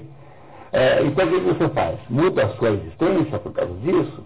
Essa, esse problema aqui, dessa conversa, é o problema da arte em geral, não é isso? Então, ele é fora do assunto, mas ele é apenas uma demonstração de que Goethe também tinha esse problema lá, na época em que ele estava dirigindo o teatro em Weimar. Mas, no final do diálogo entre esses três, ele então nos informa que esta peça que vai ser dita agora é sobre a queda. Esse é o assunto da peça. E agora vai entrar o segundo prólogo. Enquanto os três conversam lá no palco, no céu há uma outra conversa que vai ser descrita agora. Por favor, Gabriel, vamos lá. Prólogo no céu. Aqui começa a peça. Três arcanjos, Rafael, Gabriel e Miguel, admiram o universo que Deus fez. Cantam núncios teus, Senhor, o suave curso do teu dia. Dizem uníssono. Anima os anjos a visão, inescrutável harmonia e de tua obra imensidão. Pasma qual no primeiro dia. Quando o mundo foi feito, né? Então os anjos estão lá dirigindo né, elogios a Deus pela obra que Deus fez. Mefisto, o anjo caído, provoca Deus negando o potencial humano para a razão, comparando os homens com esses insetos que, tentando voar, caem miseravelmente. Demu... Desculpa. Mefisto, só para recuperar, é um anjo, né? O Mefisto é um dos nomes do diabo. É, do modo que há muitos anjos, também há muitos anjos caídos. Mefisto é um anjo caído. Portanto, Mefistófeles é, acabou sendo o anjo especialista nesse negócio de comprar a alma dos outros. Tão grande é o mercado, provavelmente, que há para esse assunto. Né? né? Então, o diabo lá e já montou um negócio especialista. Né? E, o, e o Mefistófeles mora lá no céu, é, quer dizer, ele tem acesso a Deus como qualquer anjo. Não é? Não é isso, tá? Então, vamos entender mais um pouquinho, que vai ter uma coisa aqui muito interessante que nós vamos entender. De mundos sóis não tenho o que dizer, só vejo como se atormenta o humano ser. Mefisto aposta com Deus ser capaz de desencaminhar até um homem como o Dr. Fausto, a quem Deus tem boa conta. Que apostais, perdereis o camarada se, se eu, permiti, se eu permitirdes, tenho em mira levá-lo pela minha estrada. Então, o, o, o, o Mefistófeles vai lá dizer para Deus que ele é, não, tem, não tem nada a dizer a respeito dos sóis, como estão os anjos falando, né, das estrelas, mas que ele acha que o homem é, é, é incapaz de qualquer verdadeira razão, que o homem é um condenado ao fracasso. E aí então, ele diz para Deus, se ele não topa, se Deus não topa, que liberar o doutor Fausto, que é um sujeito em que Deus tem em boa conta, para levá-lo para o seu caminho demoníaco. Qual é essa história que vocês viram aqui comigo? que é exatamente igual. Bom, mas é, pois é óbvio que o Goethe tirou isso do livro de Jó. É mais uma razão para dar razão ao Northrop Frye, aquele autor canadense, aquele crítico literário, que diz que todos os esquemas narrativos, sem exceção, estão na Bíblia. Então quem quiser ler o livro, eu insisto, chama-se o livro, o, o chama-se o livro dos livros, né? não é isso? Não. O Código dos Códigos, em que o nosso Price faz então a, essa, essa exposição de que existe uma, uma matriz comum no Ocidente entre os esquemas narrativos, estão todos eles aí na Bíblia. Tá? Então é a história de Jó, novamente. O que, o que é de interessante aqui, que eu queria que vocês compreendessem, é o seguinte. Quando você lê a história de Jó, Jó é, é chamado de filho de Deus. E nesse momento aqui, em que se lê esta história aqui, o Mefisto, ou Mefistófeles, tanto faz, é, tem um status junto a Deus de muito alto. Quer dizer, é como se o, o diabo, é, visto sob a perspectiva de Deus, fosse um sujeito que fizesse parte do processo. Quer dizer, o diabo não é inimigo de Deus de modo nenhum, ao contrário, o diabo tem aqui um status de auxiliar de Deus nos dois casos. Deus não vê o diabo com, com repugnância, no sentido. Até com repugnância vê, mas o diabo faz parte de um plano qualquer. Repare como vai ficar claro isso agora quando Deus falar, o Altíssimo. Então, ele não fala Deus, Gott, em Der em, em não, porque ele, ele serve a tradução protestante né? A tradição protestante não fala, não chama Deus de Gott, mas fala, chama de, de Herrn, o Senhor. Então, essa, essa tradução aqui procura representar essa diferença de tratamento protestante. O Altíssimo.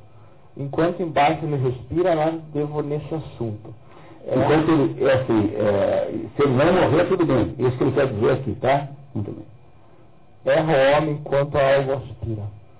Pois bem, por tua conta eu deixo. Subtrai essa alma sua inata fonte e leva-se a atraíres para teu eixo, contigo abaixo a tua ponta. Mas vem depois, confuso confessar, que o homem de bem, na aspiração que obscura o anima, da trilha certa se acha sempre a paz. Olha que coisa interessante. Assim, olha, tudo bem, pode levar o seu abaixo da sua fonte, faça o que quiser, não mate. Mas depois você vai aparecer aqui com o rabo entre as pernas, no caso do diabo isso é literalmente assim, né? que vai aparecer aqui com raiva, dizendo que, para, para confirmar comigo e concordar, que o homem, mesmo quando tem obscuros é, objetivos, acaba sempre descobrindo o caminho certo. É, e isso, a ideia metafísica do diabo é uma ideia assim, não, não ideia religiosa, tá? Não estamos falando de religião aqui, nunca a acepção é religiosa. Metafisicamente, o que, é que são os anjos? Os anjos são aspectos da natureza de Deus. Isso é que são os anjos, são aspectos da natureza de Deus. E o diabo também é a mesma coisa, só que o diabo é um aspecto de, da natureza de Deus que, de alguma maneira, é contrário, conflituoso com o homem. Isso é que o, o demônio representa. Mas não é conflituoso no sentido mal. Por exemplo, quando você chega para o seu filho e fala assim, olha meu filho, você já tem 30 anos, você continua na oitava série, Pô, se você não passar dentro desse ano, você não vai para a Islândia. Você não acha que isso é uma atitude, uma atitude de obstáculo, né? Um, é esse é o conflito, é esse o conflito legítimo que existe. É, é aquele sujeito que quer deixar o filho para o filho, mas quer que o filho antes monte uma empresazinha por sua própria conta e mostre que é capaz de tocar uma empresa. Isso não é uma coisa má, não é uma coisa maligna, mas há um aspecto dentro da natureza de Deus que se repugna frente ao homem. Quer dizer, o, o demônio em, em hebraico significa o adversário. Adversário de quem? Do homem, nunca de Deus. Deus não tem inimigos nem adversários. A razão pela qual o diabo aparece nessas situações como sendo aparentemente amigo de Deus é porque, no fundo, ele é, é um, um, faz parte de um plano maior. Ele é um instrumento de um plano maior que transcende o que nós estamos aparentemente vendo. Essa é a razão pela qual o diabo vai olhar para Deus muito simpaticamente, citarem agora, por favor, terminando agora. Diabo conclui, vejo uma vez ou outra vez o velho com prazer. Romper com ele é que seria errôneo. É de um grande senhor louvável proceder, proceder, mostrar-se tão humano até para com o demônio. Olha que maravilha! E o alemão, então, é delicioso, diz assim, somente os necessários pelos vezes que se passem. É tão humano do, é tão humano de Deus falar, tão humano, veja, está escrito ali em alemão, é tão humano o diabo falar, o Deus falar até com o diabo. Tão humano, né? Em alemão é, é absolutamente delicioso esse pedacinho. Então, o, o diabo não é visto aí como sendo um monstro, mas é sendo visto aí como alguém que está, afinal de contas, em última análise, também a serviço de Deus. Porque se não fosse assim, você teria que resolver a, a absurdidade de explicar como é que pode o diabo ter uma existência autônoma. Isso não pode ser, né? O diabo não pode ter existência autônoma, porque aí você não teria mais um, uma ideia de onipotência. Portanto, você, não seria mais cristão, seria uma outra coisa qualquer. A ideia de que o mundo é dividido entre o bem e o mal, que é uma ideia maniqueísta, é, teria que ser essa a ideia da concepção do mundo, mas eh, no, no, no, na cosmologia cristã não é possível imaginar o diabo como, uh, com alguma autonomia, qualquer que seja. Ele não tem. Muito obrigado, Gabriel. Continuamos, por favor. Então vamos lá. Fausto, primeira parte. Desculpe interromper, mas agora começou, de fato, tá? Começou, se deu uma dúvida? Não, é Deus. É diabo, esse diabo é engraçadíssimo. É, esse diabo tem o seguinte, ele tem alguns momentos muito tristes, sabe? Vez em quando alertando, quem quiser chorar pode, porque eu confesso que, que quase chorei, mas, mas, o, mas o, esse diabo é muito divertido. E ele, e ele, e ele então está falando de Deus, falando assim, pô, eu venho aqui de quando visitar o velho.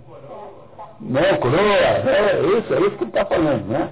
Agora, nesse momento, acabou, acabou o prólogo. Agora começou a peça. A peça começa no ambiente gótico. Imagine o Goethe criando esse ambiente gótico. Ele morava em Estrasburgo e passava lá todo dia, passava metade do dia na Catedral de Estrasburgo, vendo aquelas, aquela, aquela, aquela, aquele ambiente gótico. É assim que, mais ou menos, Goethe quis imaginar que seria o gabinete de trabalho do Dr. Fausto, que é um erudito, um homem que estudou tudo na vida. Ele está lá, então, né, meditando sobre a sua própria vida.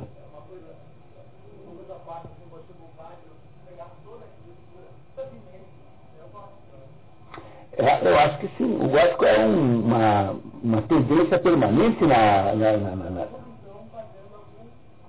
Algum, pode ser. Mas o, o, que nós sabemos sobre o Fausto? Ele deve ter alguma coisa contra os 60, 70 anos. Ele é, ele é aparentemente solteiro, não se tem nunca nenhuma menção a qualquer espécie de família, nem a pai nem a mãe. A pai sim, o pai é o único que é referido, mas não se trata de filhos ou mulher. E é um sujeito solitário que passou a vida tentando estudar os segredos do céu e do inferno, do mundo, do universo, enfim. É um típico escola. Ele é professor da aula para alunos universitários, as universidades aí não eram como são hoje, ele era, não era funcionário da universidade, mas pertencia ao movimento universitário, e está sozinho no seu gabinete, é, um gabinete gótico, pensando na sua própria vida. E o que, que então o, o Fausto nos conta? Por favor. Fausto, primeira parte da tragédia. Noite. Fausto, sozinho no seu gabinete gótico, desespera-se por ter passado anos estudando todo tipo de assunto e ainda não ter conhecimento real algum sobre o mundo. Ai de mim, da filosofia, medicina, jurisprudência e mísero eu, da, da teologia, o estudo fiz com máxima insistência, pobre simplório aqui estou, e sábio como Dante sou, de doutor nome e mestre em e levo dois anos por essas partes, para lá, para cá e lá, aqui ou acolá, os meus discípulos pelo nariz e vejo, não sabemos nada. Todo esforço que ele fez na vida foi inútil. É isso que ele está dizendo, tá? Continuamos, por favor. Reconhecendo sua derrota nos saberes abertos, teria então lançado mão dos poderes ocultos da magia. Por isso, por isso entrega minha magia. A ver se, se, seu espiritual império pode entreabrir algum mistério que já não deva, o questionário, ensinar a outro o que ignoro. No entanto, também no culto Fausto não teria aprendido o que desejava.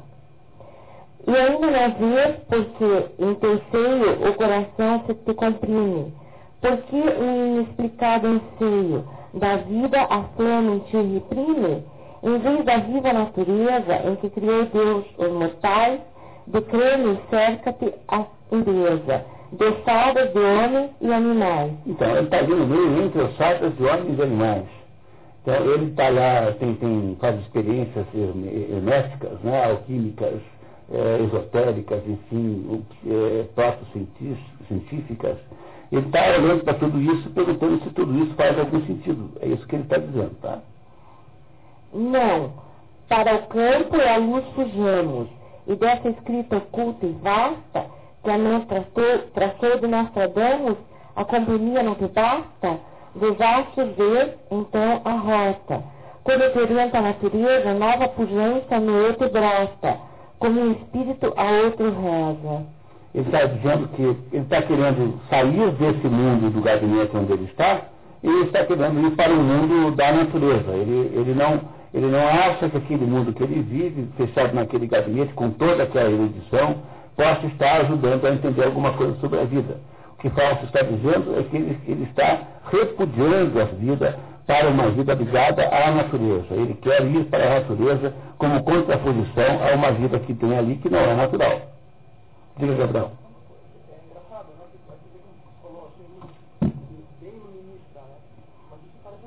Pois é, é, é, por isso que a gente tem que tomar um pouco de cuidado, porque é, só vai entender de fato, nós só vamos entender de fato os aspectos luministas de Fausto, porque vejam só, se esta história conta a história de uma queda, a, o Fausto parte 2 conta a história de uma redenção. E aí na redenção que você vai compreender de fato o que ele pensa. Então nós vamos ter que esperar até a parte 2 para compreender esse essa, essa, essa sutileza, a sutil visão que, fala, que Goethe tem desse assunto. Tá? Fausto abre o livro de Nostradamus, onde está marcado o signo do macrocosmo. Vocês receberam aí uma, um, um desenho do macrocosmo. Quem lê a Divina Comédia reconhecerá automaticamente que esse é o esquema cosmológico de Dante. Tá? Tem aí um desenho do macrocosmo que você tem os sete céus, tá vendo? Lua, Mercúrio, Vênus, Sol, Marte, Lua, é, Jorge, que é, é, Júpiter, né? E Saturno, tem os sete céus ali, que são o sétimo. Havia antigamente uma revista chamada O Sétimo Céu, uma revista feminina, não sei se vocês ainda assinam. Não? Não. Não, não, sétimo céu. O sétimo céu é o mais alto dos sete céus, né? E em homenagem a isso aqui. Então aí no meio centro você tem, a, você tem ali o mundo, né? a vida ou a terra, onde está o homem, que é o microcosmo. Você tem sete céus, depois você tem três outros céus que são chamados de é, cristalino, né? Tem ali o primeiro é cristalino, o, o, o, segundo é. O primeiro não, o primeiro é o, o não é o cristalino, o primeiro é o. É o, é, é o quê? É, mas o, o dois chama de outro nome, já vou lembrar. Aí tem o cristão depois tem o período nobile, onde tudo, onde tudo começa a mexer, porque aí para frente o céu um habitáculo dei, ou seja, o céu impide habitáculo casa de Deus, né? e de omni electorum, quer dizer, todos os eleitos. Então aí para frente o céu não usa, não usa mais, é fixo. Esse céu é fixo só começa a mexer a partir do primo mobile. Então, o primo móvel é primeiro, mais perto de Deus, depois tem o cristalino, tem esse terceiro céu que aqui é chamado de, é, de firmamento, mas tem um outro nome, já vou lembrar qual, e depois tem os sete céus planetários. E no meio tem a Terra. Isso é o macrocosmo. E o microcosmo, que é o ser humano, está lá bem no meio daquele ponto central, é o modelo ptolomaico em que o mundo foi criado em torno do homem. Olha, o modelo de Ptolomeu é que tudo gira em torno da humanidade é o modelo geocêntrico, mas não é geocêntrico de verdade, é antropocêntrico. Né? Não é isso? Porque é fácil você complementar qualquer crítica a Galileu, é qualquer crítica a Ptolomeu. Porque o sujeito que diz que Ptolomeu é burro é muito mais burro que Ptolomeu. Porque se o sujeito, se, se o fulano defende a ideia de que o universo é infinito, ora, se o universo é infinito, qualquer ponto é o centro. Ptolomeu não pode estar errado. Esse, no universo infinito, qualquer ponto é centro. Então não está errado dizer que a Terra é o centro do universo, é o ponto de vista científico, mas o, o problema é que o modelo de Ptolomeu é que é o modelo centrado na existência do, do ser humano. Então ele é, de alguma maneira, antropocêntrico. E não deixa de ter uma certa razão, porque afinal de contas é, a nossa existência é a única que nós conhecemos como existência inteligente. Né? Não, tem, não deixa de ter alguma razão. Então, o nosso doutor Fausto aqui pega essa imagem aí, que está aí, e, né, está, e olha para ela. Né? Vamos ver o que, que nos diz então. Mas chega à conclusão de que se trata de mero símbolo.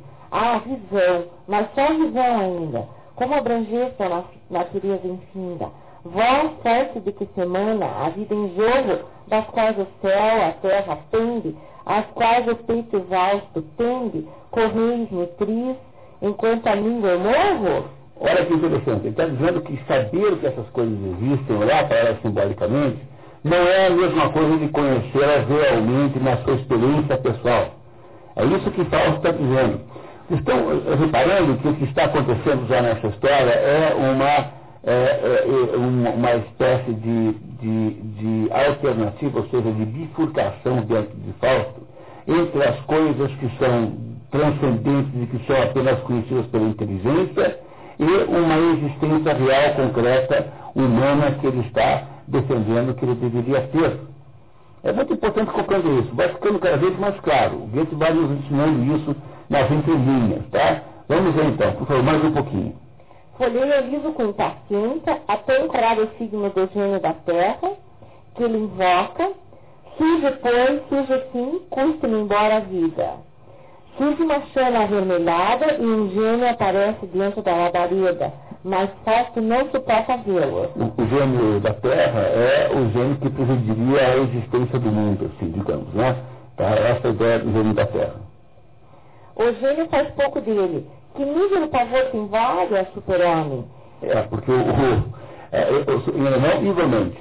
Mas o que eu queria que vocês compreendessem é que não é o igualmente de Nietzsche. Depois Nietzsche iria inventar o tal igualmente, que é o contrário, porque aqui está falando do super-homem de maneira gozadora, assim. Não é? é apenas uma ironia. Pô, você, super-homem, não consegue olhar para mim? Qual é, qual é a sua, né? está gozando o tal do falso. Né? Em que lances de ventura ousou erguer-se a nossa suma altura? Falso, onde está tu, cuja voz recuou? Falso, defende-se.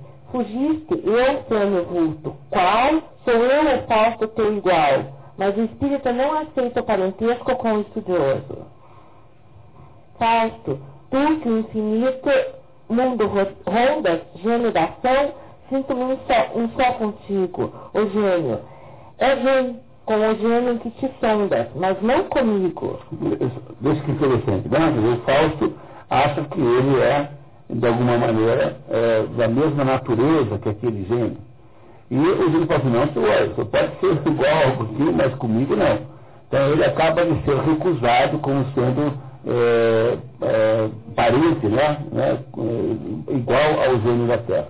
Não é preciso ler o nome das personagens, a, gente mais ou menos intuitar, não é necessário, fica mais rápido assim. Mas não contigo. Então pensei, eu da deidade, a imagem, e nem sequer contigo. Ele não sabe então quem ele é. O problema é esse. Ele está é, em dúvida sobre se ele pertence ao céu ou se pertence à terra. Entendeu? Ele não tem ideia de quem é. Ele tem dúvidas sobre a sua verdadeira natureza. Enquanto Fausto medita sobre o seu novo fracasso, chega Wagner, um, um assistente flâmulo, que Fausto chama seca e estéreo criatura. É, o Fausto não gosta muito desse sujeito, é um aluno. E chama de flâmulo. Flâmulo é, é modo de traduzir isso, é chamar essa pessoa de assistente. Então aparece esse Wagner que foi chamar a atenção pela bagunça ali, daquela bruxaria que o Fausto havia capaz de fazer.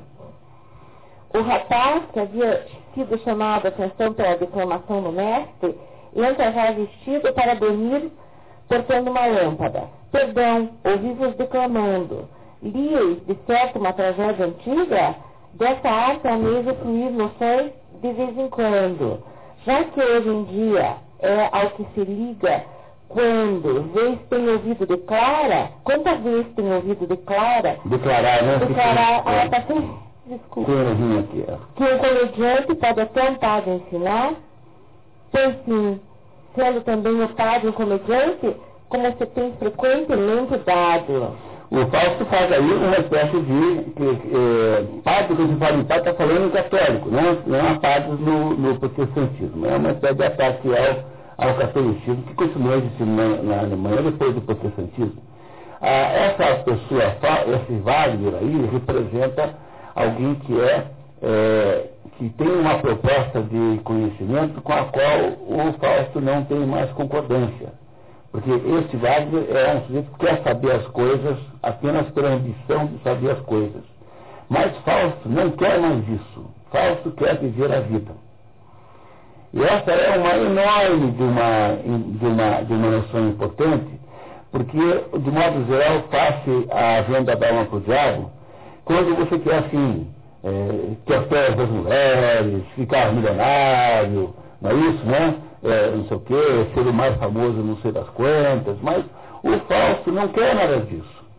Reparem daqui a pouquinho que o que ele pretende negociar com o diabo não é uma não é um mundo de privilégios. O que ele quer, na verdade, é apenas poder viver como homem realmente, é, a, a, a, assumir a sua existência humana, é, aquele, a sua parte que não é transcendente, que é terrena. Repare como isso é assim, quer ver? Muito obrigado, tá? Lindomar, por favor. Posso explicar ao seu assistente que a verdade só é acessível a quem a sente. Não o conseguirá quem não o sente, a quem não fluir do peito sem requinte, para com gosto onipotente conquistar todos os ouvintes. Mas nunca falareis a outro coração se o próprio vos não inspirar. Entenderam? O que o Fausto está dizendo é que conhecimento que não é conhecimento interior, da própria existência. Platão dizia diferente, né? dizia é, verdade é, compreendida é verdade obedecida. É, não há, o, o, no caso do filósofo, você não pode ter uma, uma, uma separação entre a vida do sujeito e o pensamento do sujeito. Então ele está dizendo isso para o Wagner, porque esse Wagner é um sujeito que, que é um jovem, né? E que tem uma pretensão de natureza erudita apenas, de natureza de impressionar os outros, de ser um sujeito que sabe muita coisa, mas ele está perguntando, mas você sente essas coisas todas? O conhecimento que você está querendo é um conhecimento que vai dentro do seu coração, você de fato sabe isso ou não? Então, o, o Fausto, que já é um velho, né, relativamente ao Wagner, ele não acredita mais em conhecimento livresco, por isso que ele está aborrecido no gabinete dele. E diz para o Wagner que o único conhecimento verdadeiro é aquele que você sente, que de alguma maneira passou a fazer parte da sua consciência. Está claro isso, pessoal? Tá? Vamos lá então, continuamos. Recomendo ao seu discípulo, não seja um parvo de sons Olha que interessante. Pode ler a nota, por gentileza? É, Goethe critica aqui um certo tipo de filósofo cujo modelo parece ser Hegel. É, é isso. Quer dizer, tudo indica que ele estava aqui criticando Hegel, que é um filósofo que havia é, mais ou menos contemporâneo de Goethe. Né? Reparem que é contemporâneo. Então ele está aqui fazendo uma crítica ao Hegel, que é um daqueles três patetas da filosofia. O Larry, né? Não é isso? Tá? Muito bem. Continuamos. Wagner concorda com a dificuldade de se obter conhecimento. Quão árduo é adquirir-se algum recurso que nos conduza até onde a fonte corre. Como Wagner quer saber os mistérios dos espíritos de outrora, Fausto esclarece. São, meu amigo, os tempos do passado, livro lacrado, de mistério infindo. O que chamais de espírito de outrora o espírito em que vossas testas moram, no qual o outrora está se refletindo. É como o René Guénon dizendo, explicando que se alguém está interessado em recuperar a religião celta, em vez de comprar na banca de revista uma revistinha chamada Como Ser Wicca, você vai ser, vai, vai pegar uma religião é, como o cristianismo, porque se alguma coisa do, da tradição druida que ficou no mundo moderno está dentro do cristianismo, o ciclo arturiano, a história do Graal, é uma fusão entre o que havia sobrado da tradição celta com o cristianismo. O ciclo de Artur, né? os cavaleiros da Tábula Redonda. Então, o que ele está dizendo, quer dizer, em vez de você ficar na banca de revista tentando procurar uma tradição antiga, pois o espírito do que é antigo e era bom está dentro de você já, perceba que é a sua consciência que você deve procurar. O único conhecimento que faz sentido é da sua consciência. É o que ele está dizendo para o seu aluno, Wagner. Os poucos que têm visto em tal alguma luz e que a alma plena expondo, abriram a ralé suas revelações, seu sentimento e fé. Foram queimados sempre ou mortos sobre a cruz. Wagner sai e Fausto medita sobre a aparição do Espírito da Terra. Foi tão gigantesca a aparição que mais devo sentir-me anão, mero pigmeu, e a conversa com seu flâmulo. Reconhece seu fracasso no episódio do espírito. Se fui para atrair-te a sais possante de segurar-te, eu não tive o poder. Conclui pela pequenez humana.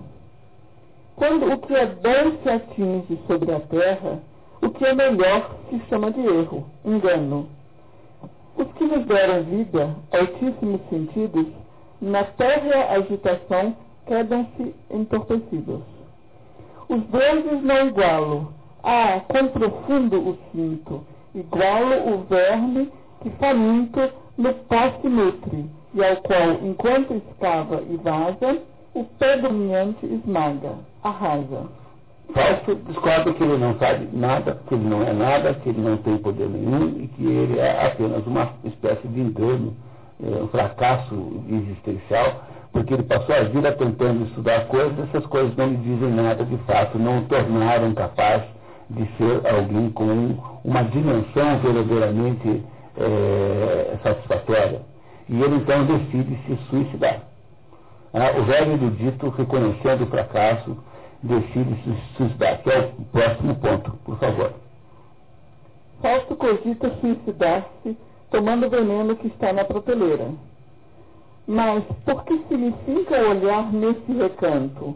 É aquele vidro ali à vista, algum magnete? Não palavra direto um vidrinho na prateleira, né?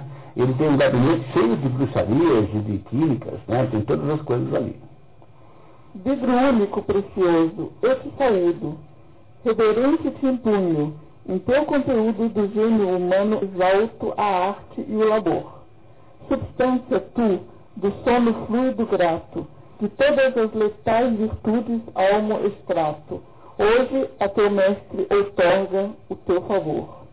Para ti olho e a dor vai se aliviando. Pego-te em mão, torna-se o ansiar mais brando. Do espírito reflui pouco a pouco a corrente. Sou impelido já ao mar em fora. Flui a meus pés espelho refulgente. A novas margens chama nova aurora. É um hino ao suicídio bonito, né? Fausto faz um brinde à aurora e leva o cálice de veneno aos lábios. Mas nesse momento começam os festejos de Páscoa numa igreja perto. Cristo ressurgiu, salve, ente mortal, que duelo fatal do erro original liberta-se viu. Segue-se o coro das mulheres e novamente o coro dos anjos. Fausto medita. Ouça a mensagem, sim, falta-me a fé. No entanto, é da fé o milagre, o filho preferido. Ele, ele não tem fé, ele não é um sujeito, é, não é cristão, em nenhum momento. Ele, ele, ele não, é, não, não desistiu de se suicidar porque ele tem fé, mas porque ele ficou sentimental. Porque ele lembrou da infância, das missas, da, da comemoração da Páscoa. É por isso que ele não se suicida nesse momento. Ele é salvo por festejos nos quais ele verdadeiramente não acredita. Né? Ele não é cristão. Apesar de sua falta de fé, Fausto desiste do suicídio. Contudo, aquele som aceito desde a infância, hoje também lhe traz de volta a vida. Reflai, ó doces saudações do além, jorra meu pranto, a terra me retém. Então, está claro até agora, pessoal? Estão entendendo a história? Ah, o Fausto descobre né, um pouco na sua vida que é um fracasso, que ele estudou tudo, mas não sabe nada. E ele tem lá um, um, um ajudante que está pelo mesmo caminho. Dizer, é um sujeito que quer saber as coisas por saber e ele acha que aquilo que você não sabe dentro de você profundamente não tem valor nenhum.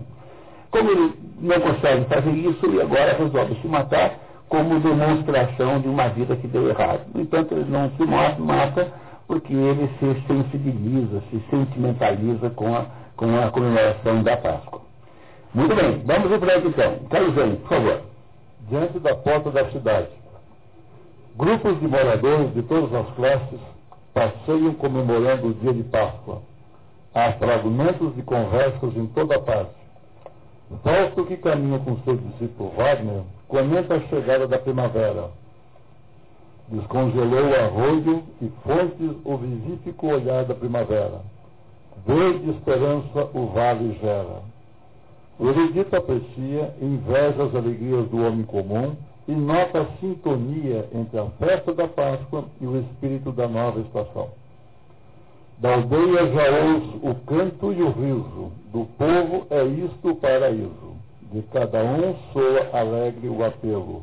Aqui sou gente, aqui posso sê-lo. Olha que coisa monumental que é essa, esse trechozinho Quer dizer, o homem que sabe tudo, o doutor, o sujeito que é capaz de invocar o diabo, né, que tem acesso às magias, para passear no parque e fica com inveja daquelas pessoas comuns que vão lá com alegria, com simplicidade, curtir o domingo de Páscoa, passeiam alegres, como se o, a Páscoa representando né, a, a, a possibilidade de salvação né, cristã, fosse uma espécie de primavera que há coincidência no hemisfério norte entre a Páscoa e a primavera.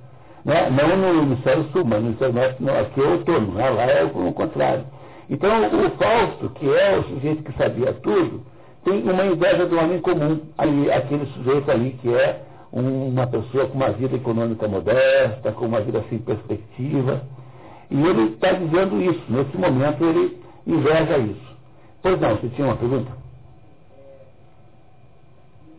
ele está. Uhum. Ele, ele, tem um conflito entre um, um, Ele tem uma alma que vai para o céu e uma alma que vai para a terra. Ele não sabe qual das duas ele deve ter. Então, o que, que ele está fazendo? não, não, não é algo acima, você tem toda a razão. Ele, ele, como ele vive entre essa. O que, que, que é o, o, o, o Fausto erudito? É um sujeito que está olhando para o transcendente, para as bruxarias, para a origem do, do céu e da terra. No entanto, ele já disse para a gente no começo da história que ele não entendeu coisa nenhuma, que ele passou a vida inteira fazendo isso, e agora ele está revelando que ele está morrendo de inveja do homem comum que está passando ali, uma, uma pessoa comum ali, um popular, digamos assim, né? um, né? um, um, né? um transeunte é, anônimo. Então, o que ele parece estar fazendo, e você notou muito bem, é que ele está se deslocando, né? Tá, o falso que está aqui aparecendo com intensidade é um falso que está querendo, é, de alguma maneira, fazer uma, uma, uma, uma, uma reversão extraordinária na sua vida. Aquela vida que deu errado, ele tentou matá-la, que foi quando ele tenta fazer o suicídio. Ele não quer mais aquela vida. E ele vai procurar uma outra vida agora. Vamos ver qual que é. Ah, muito bem. Vem, por favor. Um velho camponês intercepta a dupla e faz uma homenagem a Fausto e seu pai. Senhor doutor, grato é-os hoje não desprezar-nos vossa graça e andades vós, tão grande sábio, na festa em meio à populaça. O camponês lembra que o pai de Fausto, nos dias negros da peste, soube arrancar a febre ardente mais, que um, mais de um que ali se achava vivente. Sabemos que o pai dele, portanto, também era uma espécie de médico, né? uma espécie de curandeiro, alguém que lidava com, com assuntos médicos também, o pai dele, né? Fausto diz ao seu plano que havia rezado e feito jejuns extremos para o fim daquela hedionda peste, mas que se Wagner pudesse ler-lhe no íntimo, soa hoje a escárnio o ruído que aclama. Quão pouco dignos de tal fama foram o filho como o pai. Obscuro homem de bem este era, que a natureza e seu sagrado engenho sondava com consciência austera, porém com fantasioso empenho. É o pai dele, que matou mais gente do que curou, tentando resolver o problema da peste. Né? Ele está falando dele e do pai dele. Assim, com drogas infernais, mais males causamos nesses morros, vales, do que da peste as feras lidas. Dei eu próprio a milhares o veneno. Foram-se, devo eu ver sereno, que honram os torces homicidas. Os populares honram a ele o pai, né? São torces homicidas. Ele está fazendo aqui uma análise de que nisso também ele fracassou. Então, ele e o pai, como médicos, não deram certo. Tentaram arrumar remédios que acabaram tendo mais, eh, mais letalidade do que o próprio, a própria doença. Fausto reconhece que está dividido entre o céu e a terra e sonha com poder transcender a condição humana. A me pudesse alar alguma asa. Alar alguma asa, se eu pudesse voar, né? se eu pudesse subir. É isso que ele tem. Ele está vivendo uma enorme de uma situação dramática, que é, assim, afinal de contas, o é, que vale a minha vida, né? Para que serve a minha vida? Apenas tens consciência de um anseio. A conhecer o outro, ó, nunca aprendas. Vivem-me duas almas, ah, no seio, querem trilhar em tudo apostas sendas. Olha, tá? É, opostas, tá? Aqui é opostas, tá? Põe um aqui. Tá? Então, vivem-me vive duas almas. Ele está dizendo que ele tem duas almas dentro dele. Tá? Isso está falando para o Wagner, né? Tem duas almas ao mesmo tempo. Uma se agarra com sensual enleio e órgãos de ferro ao mundo e à matéria. A outra, soltando a força o terra e freio, de nobres manes busca a plaga eterna. Manes são espíritos. Compreenderam? Esse trechinho aqui é um trechinho que resume extraordinariamente o dilema que o falso vive. Uma querem vive-me vive duas almas a, no seio, querendo trilhar em tudo opostas sendas. Uma se agarra com sensual enleio e órgãos de ferro ao mundo é matéria ao mundo da matéria. A outra, soltando a força o terra, o terra e o freio, o freio da terra, de nobres manos busca a praga, a praga aérea. Ou seja, busca a transcendência, o céu. Esse é o problema que o Dr. Fausto está tentando resolver. É isso que o angustia, essa tensão interna. Como Wagner insiste no valor da intenção humana, não faz o homem de bem o suficiente quando pratica em claro estilo a arte que herdou integralmente? Fausto o desencoraja ironicamente. Oh, quão feliz quem ainda espera surgir daquele mar do engano e da quiméria, e, e da quimera, e invoca novamente as forças cósmicas para colocá-la no caminho do conhecimento. Se no espaço existem numes que tecem entre céus e terra o seu regime, descei dos fluidos de ouro dos, dos estéreis cumes, e a nova intensa vida conduzim Wagner, temeroso, adverte o mestre a não convocar a horda familiar e hostil, que dão-lhes ouvido e lutem logo após. Fingem que enviados são do paraíso, e quando mentem, de anjos têm a voz. Falta nota um cão negro que o segue, a errar pelo restolho e seara. Cismo que risca de, de maninho laços de mágica ao redor de nossos passos a dupla entra pela porta da cidade. O Fausto está convocando, né, assim, existem espíritos que passam Jesus esperando para mim, e aí diz o Wagner assim, pô, cuidado não convocar o diabo. Entendeu? Está dizendo, cuidado que esse negócio de convocar. E ali eles percebem ali um cão preto que o segue. Reparem que há um comentário sobre o cão, quando você lê esse livro, na né, maior parte das traduções, diz ali um poodle. Eu achei uma injustiça uma coisa dessa. Como é que pode uma coisa dessa? Entendeu? Eu pensei no bichão da Clara, mas não é possível que um cachorro desse possa ser o, o diabo. Aí encontrei uma referência dizendo que aqui é uma tradução errada, porque em alemão é Einschwarzen Pudel. Ah, e esse Pudel não é Pudel, é um cachorro, um cão de caça grande, que o pessoal acaba traduzindo por Pudel. Então, antes que você chegue em casa e jogue o pulo da, janela, porque pode ser enviado de, de, de, do, do diabo, então, por favor, não se trata de um poodle, tá? Certo? Tá? Então leve isso em consideração, por favor. Quarto trabalho, vamos fazer mais um pouquinho? Quarto trabalho deveria ser traduzido por gabinete, né? E, no entanto, é, estudia Zimmer em alemão, ou, isso é gabinete e não quarto de trabalho, é esquisitíssimo nós chamar símbolos de quarto de trabalho, a gente não fala assim de modo geral, né? É um gabinete de trabalho, é isso que é. Então agora está novamente o Fausto no gabinete, no seu gabinete de trabalho. Vamos ler esse pedacinho para fazer o intervalo depois, tá? Vamos lá. É, no gabinete de trabalho. Fausto entra no seu gabinete acompanhado pelo cão e se inquieta quando percebe um pentagrama fixado no, no limiar interno da porta. Quieto, não corras, cão. De uma parte a outra parte. Aceita o meu bom trato agora. Qual hóspede quieto e bem-vindo. É, o cachorro, olha que o cachorro percebe que tem um pentagrama na parede. O cachorro fica desesperado e começa a ficar inquieto, correndo para cá e para lá no quarto. Né? Uhum.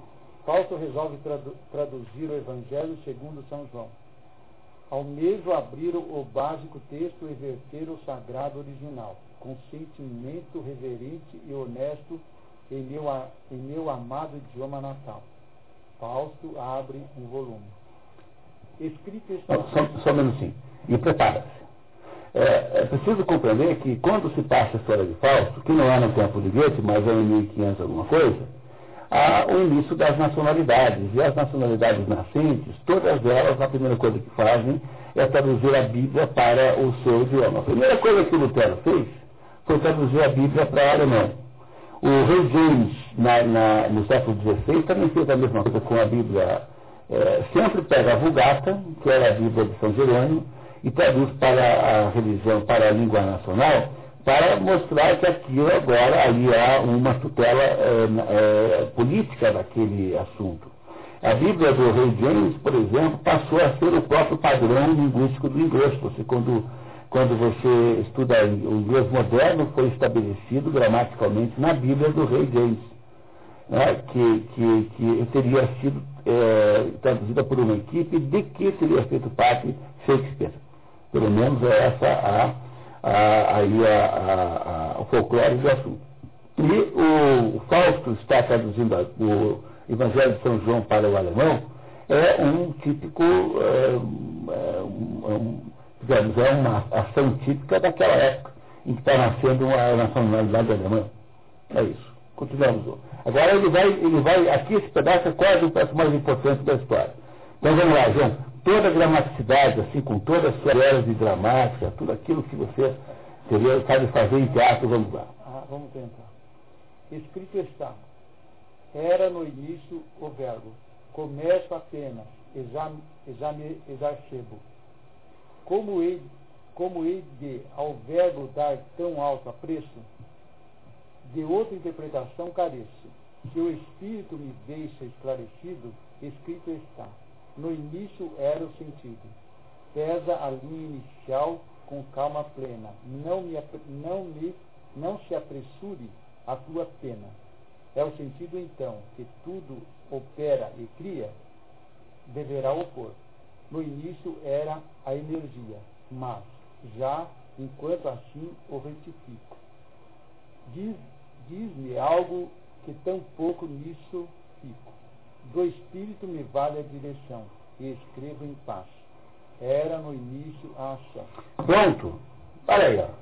O Fausto está dizendo o seguinte, ele vai, a primeira linha do Evangelho de São João, é, no começo era o verbo, logos, né?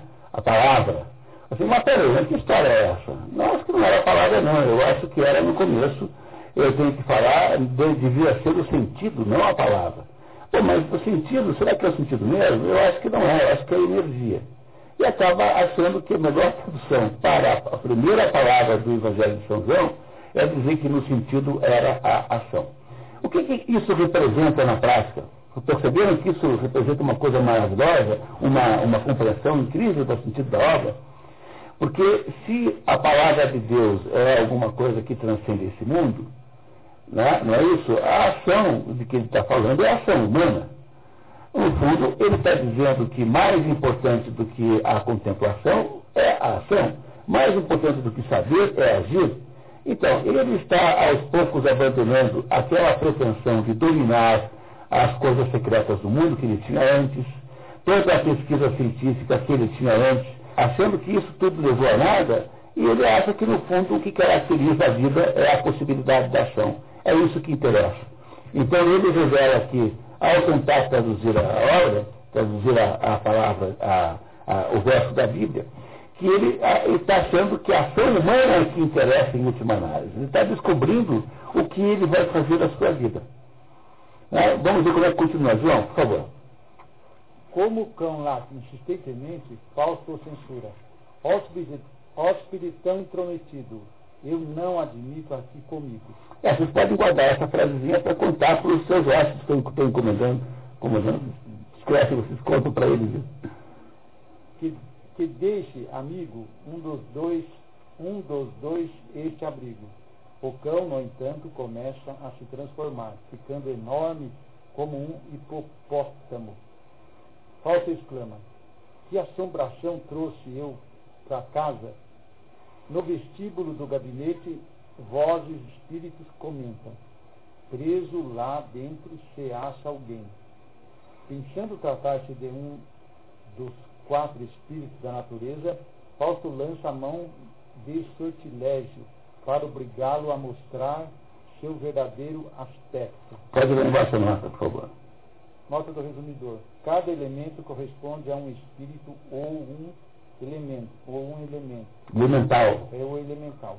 O fogo é salamandra, a água as ninfas, o ar as sílfides, e a, e a terra aos gnomos. Então, os gnomos, esses que as pessoas veem o tempo todo, sobretudo depois que elas exageram em algumas substâncias tóxicas, de modo geral, tá?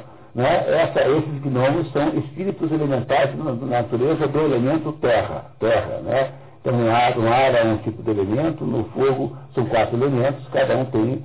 Ah, ele acha então que aquilo ali eram elementares da natureza que estavam saindo. Veja, o Fausto aí, ele conhece todas as bruxarias, passou a vida estudando isso.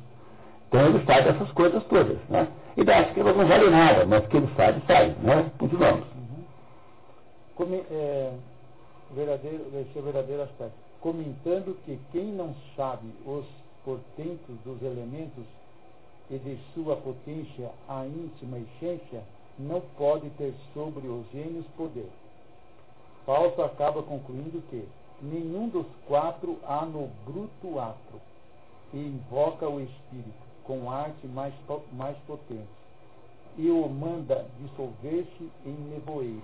É, não eram os elementais, então ele invoca um espírito mais, com, mais, com mais bruxarias mais fortes e manda o espírito dissolver-se no, no, nevoeiro.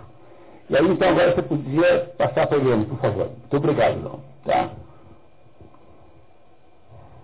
Enquanto a neblina se dissolve, sai por detrás do fogão, vestido como um escolar via, viandante. Viandante é um escolar que está viajando, com uma roupa de, de, de, de, de estudante quando viaja. Então aparece um sujeito que é um, uma espécie de aluno, assim, de, com o uniforme do colégio estadual, assim, entendeu? Fulano com o uniforme um do colégio estadual, alguma coisa assim, tá? Por que barulho? Estou às ordens do Senhor. Do perro era esse o, seu, o cerne, então, do perro era esse o cerne, então, é de se dar risada um escolar viandante. É, perro é cachorro em espanhol, mas em português as caras também chamam perro. E como o perro combina mais com a rima, com a rima né, ela vai chamar sempre de perro. Então ela fala, do era esse então serve, ah, é de dar risada. Um escolar quer dizer, eu esperava um monstro, aparece um, um aluno do Colégio Estadual do Paraná, um aluno de História do Lindo Mar. Tá? Não é possível, tá? Muito bem. Aceite, meu erudito mestre, a saudação. Irra, que me fizeste suar bastante. Que nome tens? Questão ah, de pouco peso, para quem vota aos, aos termos tal desprezo, e que afastado sempre da aparência, dos seres, só procura a essência. Olha só, pessoal, aqui tem tanta coisa interessante. Primeira coisa, por favor, notem que o Fausto não convocou o diabo expressamente. Repararam isso? Ele falou assim, que apareça aqui já, porque eu quero fazer um negócio com você. Que, de modo geral, o pessoal que vende a alma faz uma invocação né, do, do, assunto. O Fausto não fez isso, ele deixou o cachorro casa, é verdade. Mas eu não sabia o que era. Podia desconfiar, mas não sabia o que era, porque Aqui essa, o resumo está imperfeito, porque quando ele está saindo do parque lá com o ajudante, com o Wagner, eles discutem se há alguma coisa estranha naquele cachorro. De fato, o Wagner diz que não. Ele acha que tem. Eles desconfiaram que podia ser alguma coisa, mas ele não convocou o diabo expressamente. Né? Por que, que o diabo não quer contar para ele o nome? Por uma razão simples. O primeiro princípio de toda mágica, de toda, de toda e feitiçaria, é você saber o nome da outra pessoa. Não há modo de você poder agir feiticeiramente contra alguém cujo nome você desconhece. Então, saber o nome é ter domínio sobre a pessoa. Se você perguntar o nome do garçom e chamar o seu nome, ele te atende melhor que você o chamar de garçom. Pode fazer a experiência que funciona sempre. Por quê? Porque o, a, saber o nome da pessoa implica num determinado poder sobre essa pessoa. E o diabo não quer contar o nome porque ele, obviamente, sabe muito bem disso, tá? e está querendo, então, de alguma maneira, retardar o poder que possa ter Fausto sobre ele. Então, diga. Fausto chamamos ele. Não, perdão, tem uma pergunta aí. Ele, sabe, ele, ele sabe todas as invocações das bruxarias. O que ele não sabe, o que é que isso significa na vida dele. Isso, isso é que ele, não tem interesse mais, porque essas coisas todas não o tornaram um homem sábio. Ele sabe o que ele está fazendo. O, ele, o outro quer saber isso tudo para ficar se exibindo, falando, ah, eu sou capaz de invocar não sei o quê. Ele não quer mais fazer isso, ele está procurando um sentido. Então, vai ficar muito esclarecido agora, quando o diabo agora entra na conversa e ele vai fazer um pacto com o diabo que vai nos surpreender muito quanto à sua estrutura. Vamos segurar um pouquinho a sua preocupação, já vai ficar claro. Paulo é. chama o gênio de Senhor das Moscas e insiste em saber seu nome. Mefistófeles confessa: Sou parte da energia que sempre o mal pretende e que o bem sempre cria. Está vendo? Sou parte da energia que sempre o mal pretende, o bem sempre cria. Não é essa a explicação que Deus dá no começo para permitir que ele possa pegar o Fausto? Quer dizer, o que está escrito é o diabo tem um papel é, de é, é, dentro do jogo chamado ser humano, o diabo faz uma, tem uma espécie de valor é, no jogo. Ele, ele, é alguém que está do lado de Deus, e não, ele, não, ele não é alguma coisa que esteja, que esteja contrária e inimiga de Deus em última análise. Esse é o sentido que está aí. Agora, o interessante é que a tradutora não colocou essa palavra aí, senhor das moscas, que em alemão é Fliegengott. Fliegengott, está escrito ali no original. Ela conseguiu traduzir por Mendas. Mendas é mentiroso, né? Mendas. E ela não traduziu Fliegengott porque ela não encontrou rima para isso, mas essa palavra é muito importante para entender, porque Fliegengott, que é senhor das moscas, é a tradução portuguesa de Beuzebu. Beuzebu, que é uma palavra hebraica, traduzida em português é Senhor das Moscas.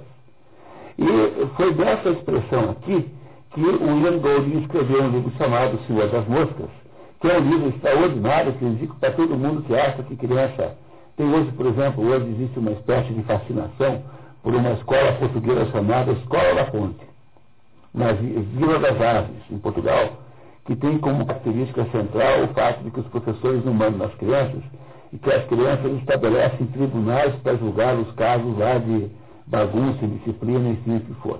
Todo mundo que acha isso uma boa ideia, eu mando ler o, o Senhor das Moscas para ver o que acontece quando você pega 30 moleques de 8 a 12 anos e joga para fazer, manda que eles constituam um sistema jurídico próprio. É, é isso que dizer, é o que faz os presídios no Brasil. O que é o PCC? É a autogestão dos, do, do, dos presídios. Então, o, o William Golding, para mostrar que crianças não são nem um pouco inocentes, que crianças podem fazer as maiores crueldades, as maiores barbaridades, ele escreveu esse livro chamado O Senhor das Moscas, que foi inspirado exatamente nessa fala aqui do livro é, é, do, do, do, do, do Goethe, que chama o, o Diabo do Senhor das Moscas, Beuzebu, que não foi traduzido, vocês não encontrarão essa tradução na, na, no livro. Então, paciência. Então, fique sabendo que lá está no original em alemão, mas a tradutora preferiu a palavra mendas, que não é uma tradução, é uma paráfrase, né? É uma interpretação. Na verdade é isso. Por favor, Eliane. O gênio sou que sempre nega, e com razão tudo que vem a ser é digno só de parecer, de perecer. Seria, pois, melhor nada vir a ser mais. Por isso, tudo o que chamais de destruição, pecado ou mal, meu elemento é integral. É o Mephistófeles dando. Esse diabo é absolutamente honesto e sincero. Nunca em nenhum momento ele eh, deixa de ser completamente zero. É um sujeito com grandes méritos. Por pensar bem, esse Mephistófeles aqui. É, tem alguma coisa, ele é absolutamente claro, ele não engana nunca, jamais, em nenhum momento, o Fausto. Fausto compreende rapidamente. Já te percebi o ofício, ilustre herói. Assim opões ao curso eterno da força criadora e boa, teu frio punho, arma do inferno, que pérfido se cerra à toa. Procura algum outro serviço, estranho ser que o caos fez. Mefistófeles reclama das dificuldades de sua tarefa quanto ao maldito povo, o humano e o animalesco. Contra esse nada já contigo. Quantos lancei já no jazigo, e sempre corre um sangue novo e fresco. A, a vitalidade da criação é maior do que a força do diabo, é isso que ele está dizendo. Que ele não consegue derrotar a humanidade porque ele faz e faz e faz e sempre tem mais gente tentando dar certo. Pede permissão para partir, dizendo-se impedido por um pequeno estorvo. O pé de mágica no umbral interno. O que, que é isso? É o pentagrama, né? Lembra do pentagrama? Que estava na parede, que deixou o cachorro nervoso? Falso estranha. O pentagrama que causa aflição? É, em alemão estaria em Fusped druida. Então, o que foi traduzido pela autora por pentagrama em alemão é Duden Fusped druida. E, diz-me, filho do inferno, se isto te impede, como entraste então? Mefistófeles esclarece que a posição do signo impede apenas a saída. O perro nada viu, transpondo a tua entrada. Tem outro aspecto, a coisa agora. O diabo não te sai para fora. E o diabo não sai para fora é absolutamente, eu digo, extraordinariamente divertido como sentido duplo, né? o diabo não sai para fora, não sai da casa, mas também não sai de dentro de, é, de, de Fausto. É como se você pudesse interpretar agora nesse momento o diabo como sendo uma espécie de alter ego do Fausto, como não sendo uma entidade estranha. É como se o Fausto acabasse descobrindo o diabo dentro dele mesmo. Né? Aquilo é ele mesmo. Então é isso que essa, essa observação irônica quer dizer. Mephisto exige que Fausto modifique o ângulo do pentagrama. É lei dos gêmeos, não se foge dela. Só por onde entram podem ir-se embora. Somos livres no um, no dois, porém escravos. Só dá para entender, só entende o que é ser livre no um e no dois ser escravo, quem entende simbólica. Então, o pessoal que faz comigo a leitura do Mário Ferreira dos Santos da frase simbólica, é, entenda o que está escrito aqui. Dizer, no um, o diabo é livre como entidade, ele tem uma existência unificada como tal, mas quando você o, o compara com o que não é diabo, ou seja, o, o bem, aí ele não é mais livre, ou seja, o diabo não pode ter a mesma, poder, a mesma potência frente ao bem que tem sozinho. É por isso que ele no dois, ou seja, quando ele é visto como dualidade, é, bem e mal, é, ele não tem o mesmo valor. O, o, no fundo, o mal está subordinado ao bem, é isso que está escrito aqui. É, é uma simbologia é, de natureza pitagórica. O inferno até tem leis mais bravos. A mais bravos, podemos, pois, firmar convosco algum contrato, sem medo de anular-se o pacto. Pela primeira vez alguém falou aqui em contrato. E não foi o diabo. Repararam que não foi o diabo quem falou a primeira vez o negócio? Então falou assim, ah, dizer, então que lá no inferno também tem leis, tem advogado lá também? Então tá bom, então dá para fazer um negócio com você. Não dá? Muito bem. O diabo concorda, né? Continuamos, por favor. Como Fausto insiste em que Mefistófeles fique mais um pouco, o diabo convoca gêmeos que entoam visões hipnóticas e Fausto adormece. Mefistófeles comenta com os gêmeos Sim, com esses maviosos tons num bom sono ou projetos. Pelo concerto eu vos sou devedor. Em seguida, convoco o rei dos ratos, camundongos, dos sapos, piolhos, pernilongos, para dar do encanto desta ombreira cabo. Convenientemente ruída a ponta do pentagrama que aprisionava, Cristófilo sai. Falso desperta e meio atordoado pergunta-se ele fugiu um mero cão? E convocaram uns, uns seres lá diabólicos para roerem a ponta do pentagrama, né, os rastros, umas ratazanas que impediram que ele saísse, ele então sai. E aí então o nosso, o nosso herói, chamado Fausto, acabou de conhecer o Mefistófeles. Eles ainda não fizeram negócio nenhum, mas farão no próximo capítulo, depois da pergunta. Por que, que, ele representa assim? Porque ele é uma. tem vários sentidos do pentagrama, tá? Em, simbólica tem muitos sentidos, mas ó, o sentido aqui que está sendo é, usado é que o pentagrama ele aprisiona o, o espírito mal dentro de um determinado ambiente. Ele, ele, tem, ele tem o número 5, aí nesse número 5, então há uma porção de referências. É, o pentagrama por exemplo, o, o há uma referência a, a, a, poderes espirituais benignos. Então é isso que ele representa. Ou seja, você não pode passar por ele se você for mal. Você o prende, prende o espírito mal no lugar que não consegue ultrapassar aquele. Ele representa, portanto, aqui coisas benignas. Como? Tomamos o café? Que tal? Paramos um pouquinho? Então vamos lá.